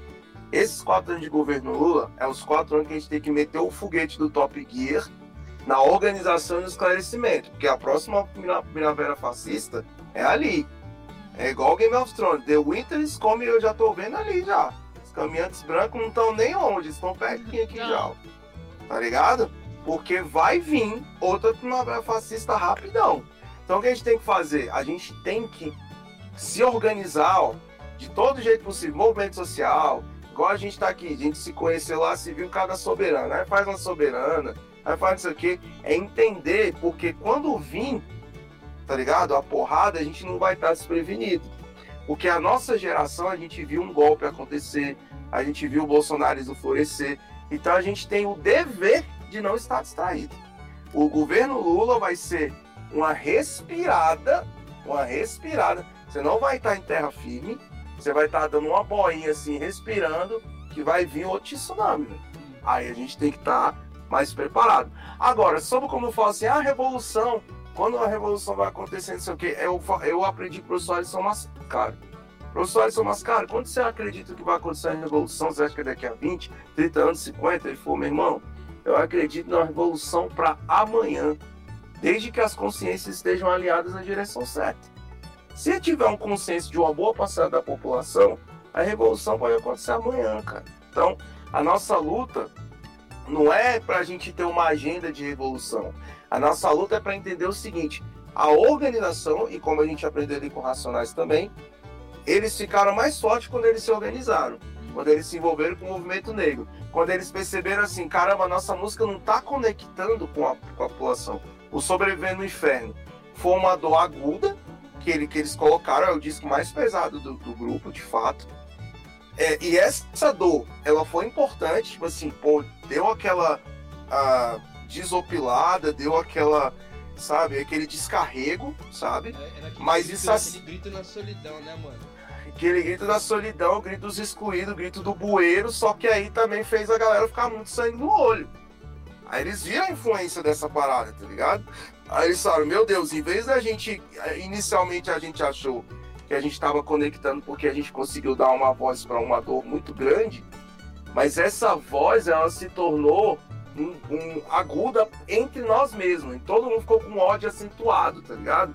Aí eles perceberam, falou, mano, cara, já tem que parar de fazer um show, vai ter que voltar pra base. Literalmente o, o Racionais, né, o Mano Brown, deu o conselho pro PT lá na, eh, na vitória do, na época do Bolsonaro 2018, ele deu um conselho que eles já praticaram antes. Cara, tá desconectado da base, tem que voltar pra base. Voltamos a viver na quebrada, voltamos a conversar com a galera, voltamos a trocar uma ideia. Porque é isso, mano. Tem a questão da teoria revolucionária que, pô, eu mesmo ainda tô tentando dar um jeito de entender, mas entre as duas coisas, a mais importante para mim é você estar envolvido com a galera e tu nem precisa ser o gênio, que a gente tem mania de querer ficar sempre tá na frente, sempre é o inteligentão, sempre é o que sabe, mas às vezes é só de você estar ali ouvindo, já tá fazendo a diferença. Por quê, velho? Porque aí você calça os seus pés na realidade. Mano. Você não vira um monarca da vida que fica falando de liberdade abstrato, que fica falando que tá na ditadura e todo santo dia o cara tá fazendo monarca da lá. Não sei que censura é essa que esse bicho tem. Tá lá falando merda toda semana. Esse bicho não sabe o que é a verdade. Que a verdade não, a verdade é uma coisa abstrata. Ele não sabe o que é a realidade.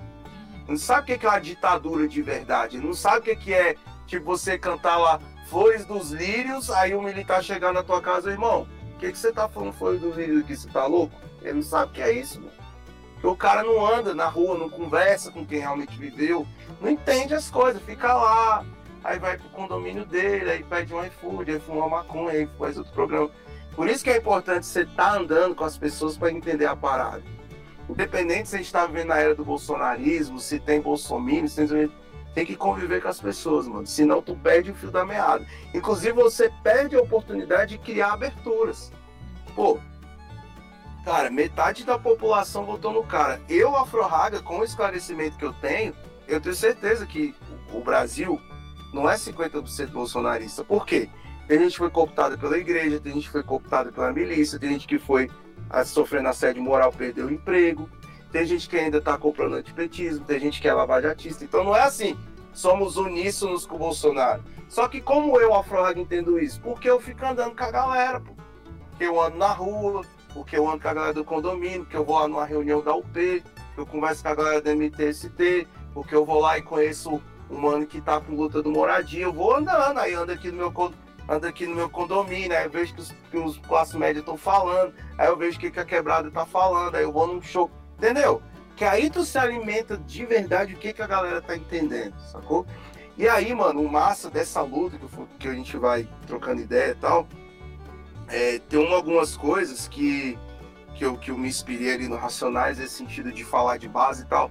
A gente está num momento de muita poluição de informação e está gerando uma confusão até do que você criar laços do que realmente importa. E eu, tão, eu como eu sou artista, como eu sou rapper, eu fico trabalhando com comunicação infinitamente, né? Então, qual o grande lance que eu tenho começado a conversar com a galera assim?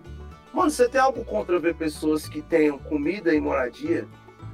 Porque é o seguinte, sem as pessoas terem onde morar, sem as pessoas terem que comer, às vezes mais discussões políticas ficam em segundo plano, mano se você for falar a verdade. Aí tu pergunta pra um liberal, pra um cara qualquer coisa, tipo assim, Mano, você tem algo contra alguém que tá alimentado e morar? Isso, todo mundo fica constrangido com isso, mano. Esse tem sido meu teste social. Ah, mas aí a pessoa não vai querer, não vai trabalhar. Ué, mano, mas por que que rentista? Por que que herdeiro pode não trabalhar e as pessoas pobres não podem? Eu não tô falando de não trabalhar, irmão. Você não tá entendendo. Eu tô falando de dar uma coisa que todo ser humano devia ter direito. Ou você acha massa ver uma criança pedindo comida na rua, pedindo na, na, na, no sinal, ela não se esforçou o suficiente? Você acha que ela tá ali porque ela quer? Tá ligado? É isso, mano. Aí você começa a sair desse emaranhado. Ah, que o PT é comunista, que não sei o que, não sei o que. Eu falo, irmão, você a gente passando fome. Por que, que os caras que, que, que tá criando sonda pra ir pra Marte não resolvem isso? Você acha que tem interesse nisso? É isso, mano. É... Porque o que, que é o fascismo? O fascismo é uma radicalização distraída. Ele te tira do caminho que te revoltou para, em vez de você se preocupar por que, que você tá quebrado, por que, que o preço da gasolina está aumentando? Porque se realmente tu for investigar a fundo o preço da gasolina é de interesse público, seria um assunto interessante. O fascismo ele faz você se preocupar com banheiro unissex. Ele faz você se preocupar se seu filho vai ser gay ou não, se vai ser trans, com coisas que não cabe a você, tá ligado? Eu falo que aquela, aquele desenho do Papalégua, né, mano? Que o cara vai lá, escreve uma plaquinha e vira pro outro lado, assim, que é pra te enganar do caminho que você tá correndo, né? É, o fascismo é isso. É, é, muito é o, fasci... o fascismo é a radicalização distraída. É isso. Então, e aí. Aí a gente entra na parte que, que eu acho da hora, porque era onde a gente queria. Que é o que você falou no começo, voltar pra raiz, voltar pra comunidade e aí se reinventar, tipo, ser. Que é o tipo. O, o, o, o CD novo dos caras assim. Porque o último CD dos caras, eu, eu, eu, nem lembro o nome do, do CD, mas eu. Cores e Valores. Isso, Cores e Valores. Mas eu lembro do Vida Louca, eu lembro do Vida Louca, parte 1 e 2 e Cores e Valores, mas eu fico pensando nas músicas assim, tá ligado? E me pega. Eu sou uma pessoa que eu gosto de. Eu sempre vi mensagem e tudo, e eu sou bem idealista do tipo assim, se aquela mensagem serviu para mim, eu preciso seguir ela, tá ligado? Então, uhum. eu até tava brincando outro dia com numa conversa que o meu valor moral, quem me ensinou a ter valor moral foi mais o Jaspion, o Changeman e os heróis que eu, que eu assistia na TV do que o do que o pastor da igreja, mano. Porque o pastor me ensinou a tá, ter medo de Deus, senão Deus vai me mandar pro inferno. Mas o Jaspion me ensinou é. que eu, eu tenho que cuidar das pessoas e da natureza, senão não tenho mais mundo para morar. Tá ligado? Massa. E. Então, é, é, e é. Bom, pelo menos para mim funciona assim. E aí quando eu escuto as, as músicas do Racionais, assim, eu fico, tipo, pegando, pegando aquelas coisas, assim, do, do, do levando para pro meu, dia a dia. Que nem, por exemplo, um, uma música que, que, que pega muito, assim, o Lágrimas, tá ligado? Sim, Jesus chorou, né? É, mano, Jesus chorou. Cara, aquilo, aquilo lá pega assim na minha cabeça, na, na, na minha cabeça, assim, e fala assim, mano, é, é o meu momento em casa é, a, a, o Jesus chorou. É, a, o Jesus chorou é o momento seu de desespero. Mas aí ao mesmo tempo você tem outras músicas que falam, mano, é a hora que você tá curtindo, é a hora que você tá trampando. Então traz, traz muito pra, eu trago muito pra minha realidade e me pega muito do tipo, a, qual mensagem que isso vai me trazer, que ensinamento que isso me traz, tá ligado? Isso, minha mãe.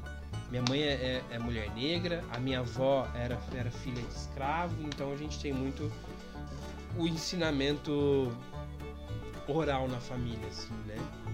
É, de, de ensinar por, por parábola, ensinar por ditos populares, a gente tem muito disso, assim, na, na... E, tipo, tudo tem uma mensagem, tudo tem um porquê e tudo vai te dar um ensinamento. Só que você vai seguir isso, tá ligado? Quando a gente chega nesse momento do, do, dos caras voltarem pra. Ah, a gente voltou pra base. É, eu, eu, eu hoje, particularmente, eu, eu pessoalmente, eu, eu, faço parte do PT, eu sou filiado ao PT, e eu tenho sérias críticas a, ainda sobre a forma com que o PT tem se organizado uh, recentemente, mas ainda assim é o PT. O PT é importante, é um partido importante para o socialismo, é importante para a mudança social e para a população. É, até chegar um momento onde ele vai ser, ele vai, as coisas têm que evoluir até ele ser obsoleto. Uhum. E, e aí, só que é isso, assim, o, o Racionais, ele foi e viveu isso, ele voltou pra base, ele se reorganizou, foi, teve aquele, teve aquela cena que eu acho linda, mano, os caras é, na, na, beira lá do, do, da represa do Guarapiranga. Do rio, né? Da represa, né? É, na beira da represa do Guarapiranga, fazendo, tocando tambor, dos atabaque, os caras que voltou pro terreiro, foi se reconectar, tá ligado? Eu acho aquilo lá lindo, mano, porque é, é, faz parte do voltar. Você volta, você se reconecta com a família, com a espiritualidade, com os amigos, com a comunidade. E aí você tem que aprender. E mas o rap nesse momento eu não acho que o rap ou a cultura hip hop nesse momento tá, tá nesse nível também. Eu acho que tem, tem, tem artistas assim que trazem essa mensagem, em compensação você tem outros que estão. Eu acho que na verdade é uma regressão. Eu, entendo, por exemplo, a gente estava falando do funk no começo, o funk ostentação eu entendo. É a favela falar, tipo, mano, eu sempre quis, eu, eu nunca pude, agora eu tenho, tá aqui, eu consigo, toma. Toma. Toma aí, playboyzada, eu também posso ter meu carro caro, também posso ter minha casa cara, meu tênis caro. Só que uhum. aí, por exemplo, você tem uma vertente do funk, do rap, o trap, agora veio muito no, no Brasil e, e tá chegando muito ainda contaminado com a cultura estadunidense, que, que, que exalta ainda um pouco do, do, do gangsta, do, do, da violência. E aí essa parte eu acho um regresso, quando você devia estar tá buscando mais vida e mais conexão com as pessoas e você está buscando esse tipo de parada, sei lá, sabe? Eu também vejo como, eu também vejo como uma regressão. Na verdade, eu vejo como um avanço da cooptação. Da cooptação do capitalismo. É como se a cooptação do capitalismo estivesse vencendo, tá ligado? Deu um sustinho no rap esse, essa, a pandemia e a eleição. Deu um sustinho no rap brasileiro. Os caras falaram assim: Poxa, de quem é a culpa de ter tanto, tanta gente bolsominion ouvindo rap? Aí eu tinha feito parte dessa discussão lá, né, com o FBC que falou isso. Aí eu falei assim, irmão, não é uma questão de culpa. Não é a sua culpa. Não é a culpa do fulano, não é a culpa do ciclano. Vocês têm que entender o mecanismo. Não é culpa. Ah, a culpa é sua, então vamos cortar a cabeça desse rap, que a culpa é. Vamos pegar o Rafa Moreira, que popularizou o trap no Brasil, vamos cortar a cabeça do Rafa Moreira. Não, não é isso.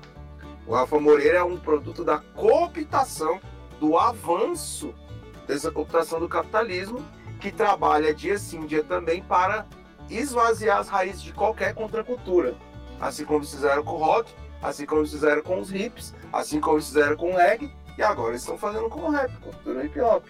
Só que o hip hop está uma parada tão pesada, a raiz do hip hop é tão pesada porque se tornou uma cultura mundial, cara. Ser hip não virou mundial. Agora, se você for na China, tem quem faça rap. Na Austrália tem quem faça rap. No Japão tem quem queira fazer rap. No Canadá tem quem queira fazer rap. Então, assim, por mais que tenha a vitrine do shopping da parada, todo mundo, minimamente, sei lá, 10 canadenses querendo fazer rap. Vai ter um desses moleques que vai querer saber de onde veio. Por isso que o hip hop é tão difícil de ser destruído, tá ligado? É tão difícil de ser totalmente destruído, porque se tornou uma coisa mundial. Então é meio foda tu acabar com uma coisa que virou um, um, uma coisa que enraizou no mundo inteiro. Então quando você acaba com uma árvore e tenta se destruir uma árvore de um país, tem outra raiz lá, não sei da onde, de outro país que tá lembrando que alimenta esse aqui, tá ligado? Fazendo uma metáfora. Então, a gente tem que aproveitar enquanto eles não criam uma tecnologia para destruir as árvores simultaneamente. Que eles podem. Nazista, meu irmão, é criativo. É. Tem que ter, tem que ter cuidado. Antes de entrar no ar, né? É, é, existe na, neonazista em tudo quanto é lugar e eles estão enlouquecidos para tentar resolver esse problema. Porque eles não então, conseguem conceber não... mulher em espaço de poder, inclusive teve que diminuir as Sim. mulheres nos espaços de, de, de, é, de, empresas, assim, que a gente via mulheres CEOs, mulheres. Inclusive mulheres negras ocupando esses espaços, ocupando não porque eram mulheres negras, mas porque tinham conhecimento, capacidade, e elas e, e, começaram a tirar essas mulheres porque, tipo, a gente viu na pandemia mesmo, eu vi várias, várias mulheres falando que elas foram tiradas com justificativas que não eram plausíveis, mas que elas entenderam que, que, a realidade daquilo, né? O pano de fundo era porque, ah, é porque elas, elas são mães, porque elas têm filhos, porque elas reproduzem. Aí era uma, uma imensidão de Elon coisas. Musk. E Elon aí, Musk no Twitter. As pessoas negras, LGBTs, assim, aos montes, eles estão tentando achar soluções das mais diversas para acabar com a gente. Porque é, a gente fala em diversidade, né? Uma mulher num espaço de poder não é uma mulher são várias, porque aquela mulher não tá representando só ela, tá representando várias mulheres que já tiveram, já tiveram passado, já conseguiram, é, de alguma forma, chegar naquilo. Um homem e uma mulher num espaço de poder, que não pode ser não necessariamente numa empresa, né? Mas é, em, em do mais diversos espaços, ele não tá só representando aquela pessoa que tá ali. Mas muita gente chegou antes dele para ele estar tá ali, né? E isso, isso faz toda a diferença. E é isso que a gente tá combatendo, né? Você combatendo lá na, de alguma forma na música, é, ensinando outras crianças também, que você tá falando ali que também é professor, né? Que tem um projeto. Uhum. A gente tentando trazer isso dentro do jornalismo, dentro do, do, do, do mundo nerd, que, que ainda é um lugar bem, bem pobre em relação a isso, Mas, né? Bem, tem muito incel, ainda tem muito nossa. nerdola, muito. Nossa, as coisas tristes. O reacionarismo no, nerd, no, no, mundo nerd é muito grande. É, bastante. É, é, é bem. É, tipo, a gente foi num evento agora recentemente em novembro, em, em outubro, outubro, em que a gente foi fazer. Eu fui fazer entrevista para falar sobre um quadro, um painel de mulheres. Tipo, era, uhum. eram mulheres que são, são influenciadoras gamers. Tem uma, inclusive, que é, que é mulher negra LGBT. Ela é foda. Ela joga pra caramba e ela, e ela fala sobre isso, sobre empoderamento negro, né? Sobre ela como mulher, como LGBT. E aí o cara, a empresa me coloca um homem para falar num painel de mulheres. Sabe? É. Tipo, cara, em pleno 2022, já passando pela pandemia, a gente achou que nunca ia passar por aquele tipo de coisa, sabe? Não, e é engraçado desse painel aí, porque dessa, dessa entrevista, que é o seguinte: o cara era o representante da empresa, né? E do lado dele ele botou a gerente da empresa e a mulher que criou o programa. Mas as duas mulheres ficou de, de, de vaso do lado dele e não pôde falar na entrevista, mano. Ele, ele, nem para falar assim, não, foi a fulana que criou, a fulana é nossa gerente. E tudo bem, porque a gente entende que a empresa tem, tem as hierarquias, tem as organizações, e aí você tem coisas que tem função que é dada para as pessoas, né? Talvez naquele evento a, as meninas não tivessem a função de falar pela empresa. Mas, cara. Foi nem, feio, foi tá, feio. Ficou mais feio ele não. ele botar as mulheres ali caladas e não referenciar do que ele, tipo, foi pelo menos dar o um espacinho, não, se apresenta e aí. É um véio, era um velho branco, sabe? Tipo, foi Sim. foda, num painel de mulheres, influenciadoras gamers.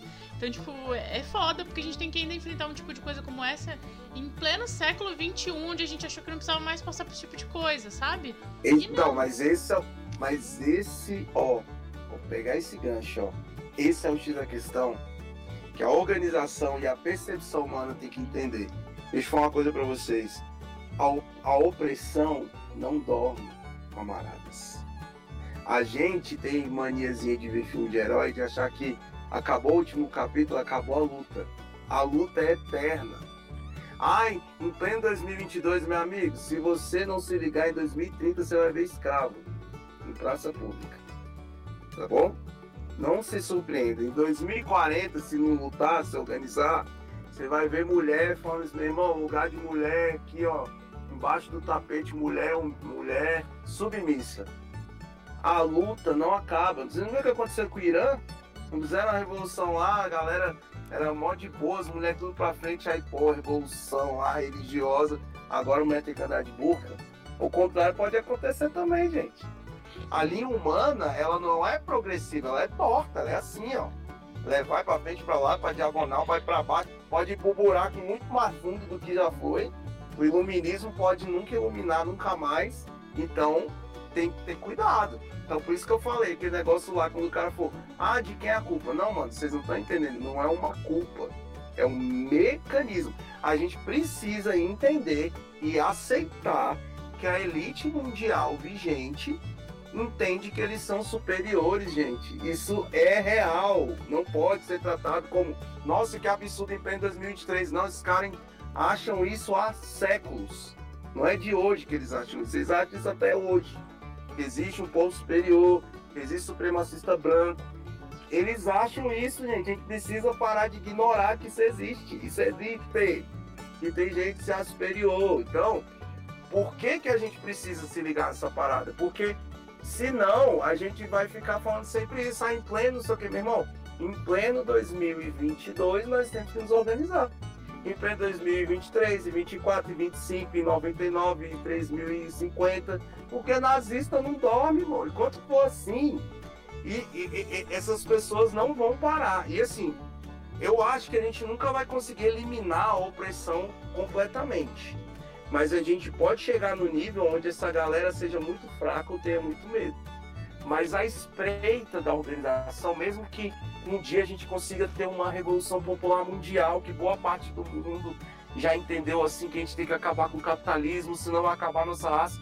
A espreita do mundo vai ter gente conspirando contra isso, gente. Não, mas, Tá entendendo? mas é, mas é, cara.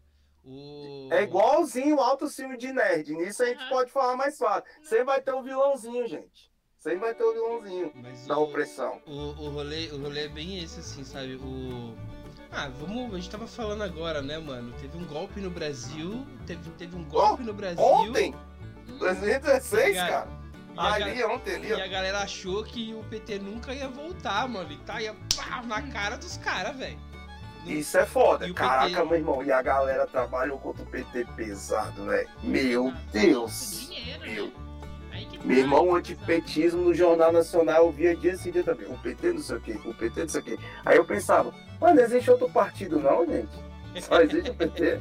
Não tem PP, não tem PSDB, só tem PT agora no Jornal Nacional, entendeu? Mano.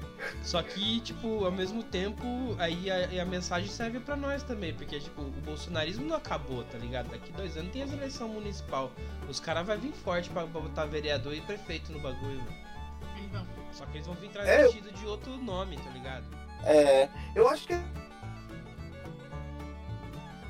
é isso que eu tô querendo dizer pra vocês aqui, camaradas, de dividir, é de ficar sempre desperto com o mecanismo. O mecanismo é um só, gente, tá ligado? Só muda os nomes, mas a ideia é a mesma. É opressão, é tipo, é, é o preto, o pobre, a mulher, o negro debaixo do pé, gente. É essa galera que tem é, jeito de opressor, de rei, de imperialista que acha que são herdeiros do reino de Roma e aí o Brasil aqui fica emulando essas coisas igual virar latinha para pegar um- uma migalhinha lá dos imperialistas estadunidenses, europeus, tá ligado? É, é uma sequência. A galera diz assim, meu Deus, mas como pode existir latinase, não sei o que, não sei o que, papapá. Gente, deixa eu falar uma coisa pra vocês. É de cima para baixo. Essa galera, por exemplo, é, se existisse mesmo um reinado supremo do Führer, não sei o que, não sei o que lá, é, é, é óbvio que aqui a gente seria escravizado, inclusive os latinazes. Só que é o seguinte, essa galera trabalha em conjunto. É, Eles trabalham num processo histórico. É isso que a galera tem que entender. Ué, mas como assim o velho da van teria o aval lá do Führer? Não. Calma, gente. Vamos pro processo histórico. Ah, o velho da van, em 2022, serve para eles, para os supremacistas. Uma vez que se conquista a supremacista lá, o Supremo, não sei o que, que eles querem, o Supremo Right das contas, eles vão colocando cada um no seu lugar. O Brasil vai pro lugar dele, o Japãozinho vai pro lugar dele, você tá entendendo? Eles não são otários. Eles não vão chegar a dizer assim, não, nós não queremos supremacistas brancos brasileiros, não serve pra. Não, eles são cobra comendo cobra. Eles trabalham por time, tá ligado? Eles não vão negar o Eduardo Bolsonaro em 2022, mas se em 2032 eles conseguissem fazer o Supremo Right, o Brasil seria escravizado. Então o que eu tô querendo dizer é que essa galera a gente não pode ignorar, é primitivo desse jeito mesmo. É bobo desse jeito mesmo, os caras se sentem superior, velho. E a gente não pode ignorar isso. A gente, muito pelo contrário, a gente tem que entender isso para poder usar isso contra eles e humilhá-los, tá ligado? E fazer as contradições. Porque esse que é o grande lance do marxismo-leninismo que esse bicho fica doido. Porque a galera vai entendendo o mecanismo e vai apresentar as contradições e isso irrita demais eles. Chega a irritar o ponto que eles chegam a matar alguns militantes. Falei assim, não, não vamos mais discutir com essa pessoa. Mata logo que esse bicho se tornou um perigo muito grande. Essa Marielle aí é um perigo muito grande. Essa pessoa é um perigo muito grande, tem que meter bala. Que é isso que a opressão faz. Só que aí que acontece? Isso a gente já sabe de cor. O grande lance é que a gente tem que se organizar num nível tão grande que tem que acontecer a seguinte coisa: ou A ou B. Ou eles fiquem grilados de dar tiro em nós, ou eles chegam e falam assim: é, mano, a gente vai ter que mostrar a nossa cara. Não vai ter como mais disfarçar, ficar de caosinho. Vamos falar que nós somos nazi mesmo, que nós queremos supremacismo mesmo e foda-se. E aí, se chegar nessa fase, a gente tá esclarecido. Ó, gente, lembra? A gente conversava aquele negócio lá, ó. Ó, agora eles mostraram a cara. Ou É. então, ou então lá do B, pô, velho, vamos ficar meio assim, se der um tiro nesse água vai dar merda. Caralho. Se tipo der tiro no Tais, putz, mano, vai dar B.O. É isso que a gente tem que fazer, gente. Exato. Tá entendendo? Eu acho que o, não aconteceu com o Lula o que aconteceu com a Marielle, porque. Mano, matar o, matar o Lula hoje, mano, transformar o cara no Marte, que todo mundo debaixo daquele guarda-chuva vai. cresce, vai voar, mano, vai, vai virar gigante e não dá pra segurar mais. Eu acho que é por isso que não fizeram com ele. Com a Marielle, infelizmente, pegaram ela no começo da caminhada que ela tava crescendo, porque hoje ela ia estar tão grande quanto, tá ligado? Com certeza. O Racionais também foi isso. Os caras ficou meio assim de dar tiro no Racionais porque virou um bagulho muito grande. É tipo assim, putz. Mano, a- até bolsonarista pede bênção pra Racionais. Os caras pensam duas vezes causa do Racionais, Então. tá ligado? E, e pra, gente, pra gente ir encerrando, o que, que você acha? Eu vou fazer uma pergunta, aí você pode Uhum. falar de boa. Uhum. É, e aí, que aí depois a gente. Aí você fala. Aí eu quero que você já fala mais do teu trampo, onde que a galera pode. Quais são os canais que a galera pode te seguir, pode, pode procurar contato ali contigo, procurar orientação. Mas também, mano, é, a gente ainda tem boas almas na internet que estão afim só de fazer um pix pra ajudar. E aí quem quiser te ajudar também, tá? Você já deixa teu caminho, tá bom? A minha, pergunta, minha pergunta, ah, não sei se a Thay vai ter alguma, mas a minha é como que o, o- não só o rap, mas a, a cultura brasileira pode ser instrumento pra gente chegar nessa mudança social que da, do consciente social que a gente tá falando aqui. Cara, é, o, a cultura brasileira tem um poder muito grande porque, mesmo sendo sabotada é, dia sim, dia também, chegando ao ponto de não ter Ministério da Cultura, chegar ao ponto de ter desmonte, é, muita gente sobreviveu na pandemia, que a gente está sobrevivendo no inferno 2.0, né? Então, é, mesmo com todos esses boicotes, to- todo esse desmantelamento, a gente tá aqui, tá ligado? A gente sobreviveu e muita gente conseguiu achar formas de viver e tal. É, a cultura brasileira, ela leva a essa questão da conscientização, da questão dos povos, da questão da diversidade, tipo, o, o- o povo brasileiro real mesmo é afro-indígena, né? É cooperativo, tá ligado? Quantas pessoas aí que se organizaram para arrumar marmita, arrumar alimentação, arrumar moradia, arrumar. É, o povo brasileiro é coletivo, tá ligado? Tem um senso coletivo. O negócio é que a gente tem a mídia burguesa, a gente tem as televisões aí de, é, de sensacionalismo, sempre pintando a cara do bandido, sempre é, é, ca- caricaturando um tipo de crime, caricaturando um tipo de pessoa, mas o nosso senso do dia a dia é de ajuda, tá ligado? Então, como você falou assim, como que a gente consegue fazer a cultura trabalhar nesse processo, nessa parada? É a gente não esquecer que o nosso trabalho faz diferença. Porque o que eles gostam de fazer, a gente pensar de maneira pública, é tipo assim, é cada um por si, ninguém ajuda ninguém, não sei o que, não sei o que. Mas na prática, o brasileiro não solta a mão. O brasileiro ajuda, o brasileiro tem um espírito ajudador. Ele tem um espírito coletivo porque a gente é afro-indígena. A gente tem senso de tribo, mesmo que seja inconsciente. A gente não quer de verdade no nosso dia a dia ver as pessoas se fudendo. A gente tem um senso de ajuda. Tanto que você vê isso de maneira ácida é no Twitter, em comentário de internet, a galera se odiando e tal, porque o ódio serve à desunião. Só que a gente tem que entender que quem nos desune são unidos. Então, eles são unidos em nos desunir, tá ligado? No dia a dia, no chão batido, a gente vê a pessoa entregando um- uma marmita, um prato de comida, ajudando uma pessoa, fazendo doação de agasalho, fazendo um trabalho não sei o que, ajudando o movimento. O dia a dia real que eu entendo, a maioria das pessoas são boas ou a maioria das pessoas tem sensibilidade. O que a gente não pode esquecer é disso, esquecer que nós somos é, coletivos, tá ligado? Que a nossa força é coletiva. E a outra coisa que eu queria dizer que a gente não pode esquecer é que a gente não pode esquecer de estudar o mecanismo e ignorar o mecanismo. O que é o mecanismo? Existe esse supremacista branco que acredita em império, que acredita que é superior e que quer nos massacrar, que quer acabar com essa força coletiva. Só que uma das coisas mais interessantes da existência é que a existência ela tem um equilíbrio natural. Tem o bolsonarismo, cresceu esse megazord, esse monstro, esse demônio, papapá, pô, e tomando um susto, se pudendo, pá. Aí foi vindo, foi vindo, foi vindo. Aí o jogo virou. Mesmo tendo os nazis colocando a, a, a, as asas de fora, tá ligado? Esse, essa reação nas urnas, claro que a nossa perspectiva revolucionária e de mudança social não tem a ver só com o processo eleitoral, mas o processo eleitoral foi um sintoma. Porque, meu irmão, a bola estava no pé dessa galera e eles conseguiram perder. Por que, que eles conseguiram perder? Porque tem uma parte do Brasil que fala, meu irmão, essa desumanidade a gente não aceita. A gente não faz parte disso, a gente não quer isso. Isso é demais. Isso é. Isso passou do ponto. Isso fez muita gente se radicalizar. Isso fez muita gente acordar, abrir o olho e falar, gente, olha isso aqui. O Brasil nunca foi fácil, mas isso aqui não dá. Essa ruptura desumana, boa parcela do Brasil não compra. Então é isso que a gente não pode esquecer, tá ligado? Fortalecer isso, estar tá junto dos nossos.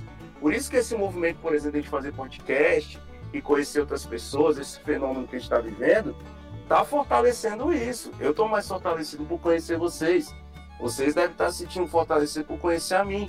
A gente se sente menos sozinho. Fala, pô, tal, conhecer o Taza, Thalys, tal, pô, tal, eu ia conhecer o Fraga, eu já me sinto menos sozinho, sabe? Claro que assim, não que eu seja o primeiro, vocês conversam com várias pessoas, então esse sentimento de força e de coletividade, ele é abastecido. Então a gente tem que estar sempre arrefecendo isso, né?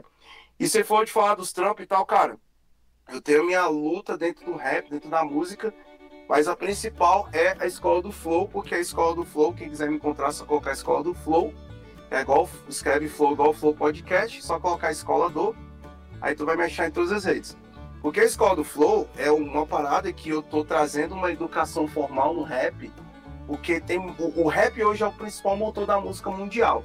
O rap já é forte desde que eu me entendo por gente, hoje mais ainda. Tudo tem um trapzinho, tudo tem um 808, tudo tem um hi-hatzinho de, de, de rap inclusive na música pop. A música pop hoje é rap. E aí o que acontece? Tem muita gente que tem isso, quer ter isso como opção de vida, e eu não quero que passe pelo que eu passei, porque eu não tive um estudo formal disso e eu senti muito medo, porque eu não tinha referência. E apesar de até hoje, no sentido assim, até tem referência, no sentido de ter gente ascendendo socialmente por causa do rap e tal, por causa do trap, que é um dos subgêneros do rap, ou seja, um dos 50 tons de cinza do rap é o trap, é... não tem um ensinamento, sabe? Não tem tipo a galera fazendo uma maestria, aquela coisa da arte marcial, de ensinar, de pegar o moleque, vem aqui, irmão, deixa eu te mostrar, de não ser por acaso, porque senão vira uma ilha de egóicos. Nossa, lá o Frohaga virou, estourou, e eu não devolvo nada para minha comunidade, eu não devolvo nenhum conhecimento. Aí eu vou no fim do ano e dou umas, umas uma cesta básica. Isso não é, tá ligado? A parada da tecnologia do hip hop. O hip hop tem quatro elementos e ele foi se expandido. Um que tem um consenso se chama conhecimento. É o quinto elemento. Então, a gente tem o dever de passar conhecimento e entendimentos para o nosso povo. O que que, por exemplo, o Mano Brown Racionais é tão é, marcante também? Ele não é só para a questão da música. É o, olha o tanto de ideias que mudam que o, que o, que o Brown passa numa entrevista. Quantas falas icônicas dele aí que ficam marcantes. Toda vez que ele chega, faz a declaração, faz a galera é, é, debater. Isso entra no debate público, a galera fica conversando. Porque é isso, a gente também precisa passar entendimento para o nosso povo. A gente que está ali na base, que entende essa parada que não entende, que não vive o processo exclusivo do capital, entende? Não é só sobre mim, é sobre nós. Então a escola do Flow é a metodologia que eu criei para se tornar assim uma extensão do meu trabalho, que independente do sistema que você vive, todo ser humano tem o direito de ser remunerado pelo seu trabalho, de ter o seu trabalho valorizado, né? Então, assim, é uma extensão do meu trabalho, mas o propósito maior da Escola do Flow é de trazer um esclarecimento profissional no rap, não só no sentido técnico, mas no sentido de entender da onde veio, por que que isso existe, é, quais são as coisas importantes para você trazer para isso. Eu falo de coisas que são pouco ortodoxas, por exemplo, falo de autoestima, que é uma coisa que quase ninguém fala. Eu falo, cara, sua autoestima está totalmente interligada ao seu desempenho, porque se você não gosta de si, se você não tem firmeza no que você faz, qualquer coisa que você acontecer, qualquer grandeza, qualquer ganho que você tiver, você não vai conseguir se manter. Porque você vive de personagem, você não gosta de você de verdade. Tá ligado? Você tá querendo aparecer, você não sabe ser. Então são outras coisas que a gente vai ensinando dentro da escola do Flow. Então acho que o caminho é esse. Não esquecer que a gente é coletivo, não esquecer que o Brasil é afro-indígena, nossa essência é de afeto, nossa essência é de abraço. Tanto que os americanos e europeus acham tudo estranho que a gente beija, que a gente abraça, né? Então, nossos, nosso, nosso, nossa formação raiz é isso. E a gente não esquecer que metade da população, na verdade, é mais da metade, né? Porque tem uma galera misturada nesses votos do Bolsonaro aí que também não votaria nele, que foi cooptado pelas coisas que eu falei com vocês. A gente tem que esquecer que a gente tem que lembrar que mais da metade do nosso país não fecha com a desumanização do nosso país, tá ligado? E se lembrem de uma coisa: o imperialismo aposta todas as fichas na América Latina, no Brasil, porque se o Brasil fizer a Revolução Popular, a gente vai influenciar o mundo inteiro. Porque a gente vai fortalecer a Cuba, vai fortalecer os povos da África, vai fortalecer o Haiti, sacou? É, o Brasil é um perigo revolucionário, humano, tá ligado? O Brasil tem o poder de revolucionar a humanidade. Por isso que a gente é tão cooptado aqui. Ficar sonhando com a American Way of Life, que 50% da população depende de ticket para viver, que um país que tem bilhões investido no cinema tem gente morando na rua. Que país tecnológico é esse que tem gente morando na rua, morando dentro de carro? Que país é esse? Isso se chama capitalismo. Capitalismo não se importa com o humano, se importa com o lucro. E o Brasil tem potencial para mudar essa ótica do mundo. Fazer com que o humano seja o centro das coisas e não o lucro. É isso. É isso, mano. Só faltou tuas redes. Como, vamos lá. Eu tenho, você tem Instagram, tem Facebook. Escola, é, eu tenho tudo, Hugo. Instagram, Facebook, TikTok, todas as mais conhecidas. YouTube é a Escola do Flow. Se colocar Escola do Flow, me acha, tá ligado? Abriu o cu também. O cu ainda não. Estamos avaliando essa abertura. Ver ali o quanto que vale se está aberto para isso ou não. Cara, eu vou te falar, eu vou te falar que, que é, é, essa é uma rede nova, ela veio pela. Ela só cresceu pela zoeira do brasileiro, que inclusive tem petição no Avaz no, do, do- pra não trocar o nome da rede, que os caras estão considerando, mas ninguém quer que troca. E, e a galera, a galera de esquerda e progressista foi lá, foi, foi assim, ó. Pau! Foi É pra mesmo. cima, ocupou o barato e, e, e, e faz corrente de, de, de denúncia quando aparece um fascistinha lá, mano. Os caras não tá deixando crescer É, um fascista se criar, não. Tá, tá assustador, não sei se pra ti tá assim, mas no Twitter a gente tá recebendo sugestão de, de, de, de perfil de direita. Tá assustador o negócio. Tipo, eu vi esses Não, dias não um é. amigo meu falando também que tava recebendo. Eu disse, gente, achei que era só eu. Tá, tá horrível o Mas é o Twitter. Musk, né? O. Musk. O Musk é, nada, é fácil. Ué, tu quer o quê? De um cara que é herdeiro de mina, de, de uma família que se beneficiou do apartheid. Tu acha que essa família pensa o quê? Que eles não são superior? É isso, né? E o Musk é um bilionário idiota, é um menino mimado, e burro. Quase destruiu a rede social por demitir qualquer pessoa lá, sem saber quem é quem, tá ligado? Quase que ele acaba com o Twitter, tá ligado? Mas é isso, o cara é o extremista da liberdade de expressão. Acho massa a galera falar de liberdade de expressão como se eles não tivessem pai, mãe, irmão. Aí eu falo assim, fala o que você quiser lá pra tua mãe então, pra você ver se não toma um tapa na tua cara. Fala lá então. Ah, mãe, a liberdade. Toma na cara. Fala, menino. Fala de novo. Abre aí. Mano, Gente, é um é isso. prazer ter você aqui, mano. Te juro, cara. satisfação. Você não, Aprendeu muito. a gente não saiu fortalecido, a gente saiu rejuvenescido, mano. Revitalizado com a tua presença, velho. Foi- Valeu, velho. Eu agradeço também, camarada. É verdade. Prazer também. Prazer. E é isso é que eu tô falando, Você cara. vem outras vezes, viu? Pra gente bater um papo sobre outros assuntos. É, Vamos. umas questões aí pra gente trocar uma ideia, viu? Vamos, tô aberto pra gente estar trocando ideia sempre. Agora tô falando, gente. Quanto mais a gente vai se conectando, mais forte a gente fica. A gente não tá sozinho nessa luta.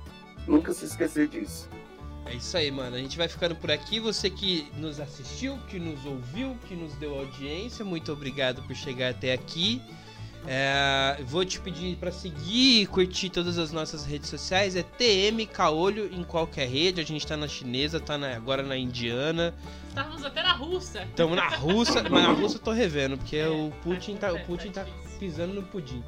O- Mas é isso, sigam a gente aí. A, nosso site tmcaolho.com.br tá lá com notícias todos os dias, análises e a gente tenta dar essa essa contribuição, essa melhorada na qualidade através aí do, da cultura pop.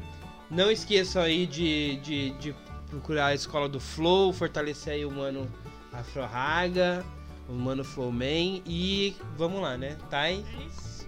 tchau. Não, um grande abraço pra todo mundo. Muito obrigada mesmo pelo teu tempo, viu? É, Afro Raga, eu acho que eu aprendi muito, gratidão. É, é uma, é uma coisa doida, né? A gente tá muito tempo no movimento social e às vezes a gente acha que tá tanto tempo que a gente não ouve coisa nova, né? E cara, eu aprendi muita coisa, ouvi muita coisa e, e eu acho que a nossa, a, a, o- a galera do nosso tempo tem muita coisa pra fazer ainda, muita coisa pra mudar, né? É, politicamente, socialmente e tal. E eu acho que esse período que a gente passou junto aqui essa tarde foi muito, foi muito bacana. É, eu me rejuvenesci porque eu tava vivendo entre os velhos politicamente, convenhamos, né? É, mas é, muito obrigada mesmo pelo teu tempo, pela tua paz de espírito de passar esse conhecimento pra nossa galera também que tá nos assistindo, que tá nos ouvindo, que vai nos escutar aí é, voltando do trabalho, provavelmente no podcast, é, no, no- no- é, no- nos streams aí de, de áudio, né? Então, um grande abraço pra todo mundo, muito obrigada mesmo, viu? E bom final de semana aí, vão, vão aproveitar essa Copa que não vai ser, que não é nossa, quem sabe daqui a quatro anos, né? Talvez dos hermanos, né? Vamos lá. Quem Se é pra sabe? torcer pra alguém, vou torcer pra Argentina. França jamais. É.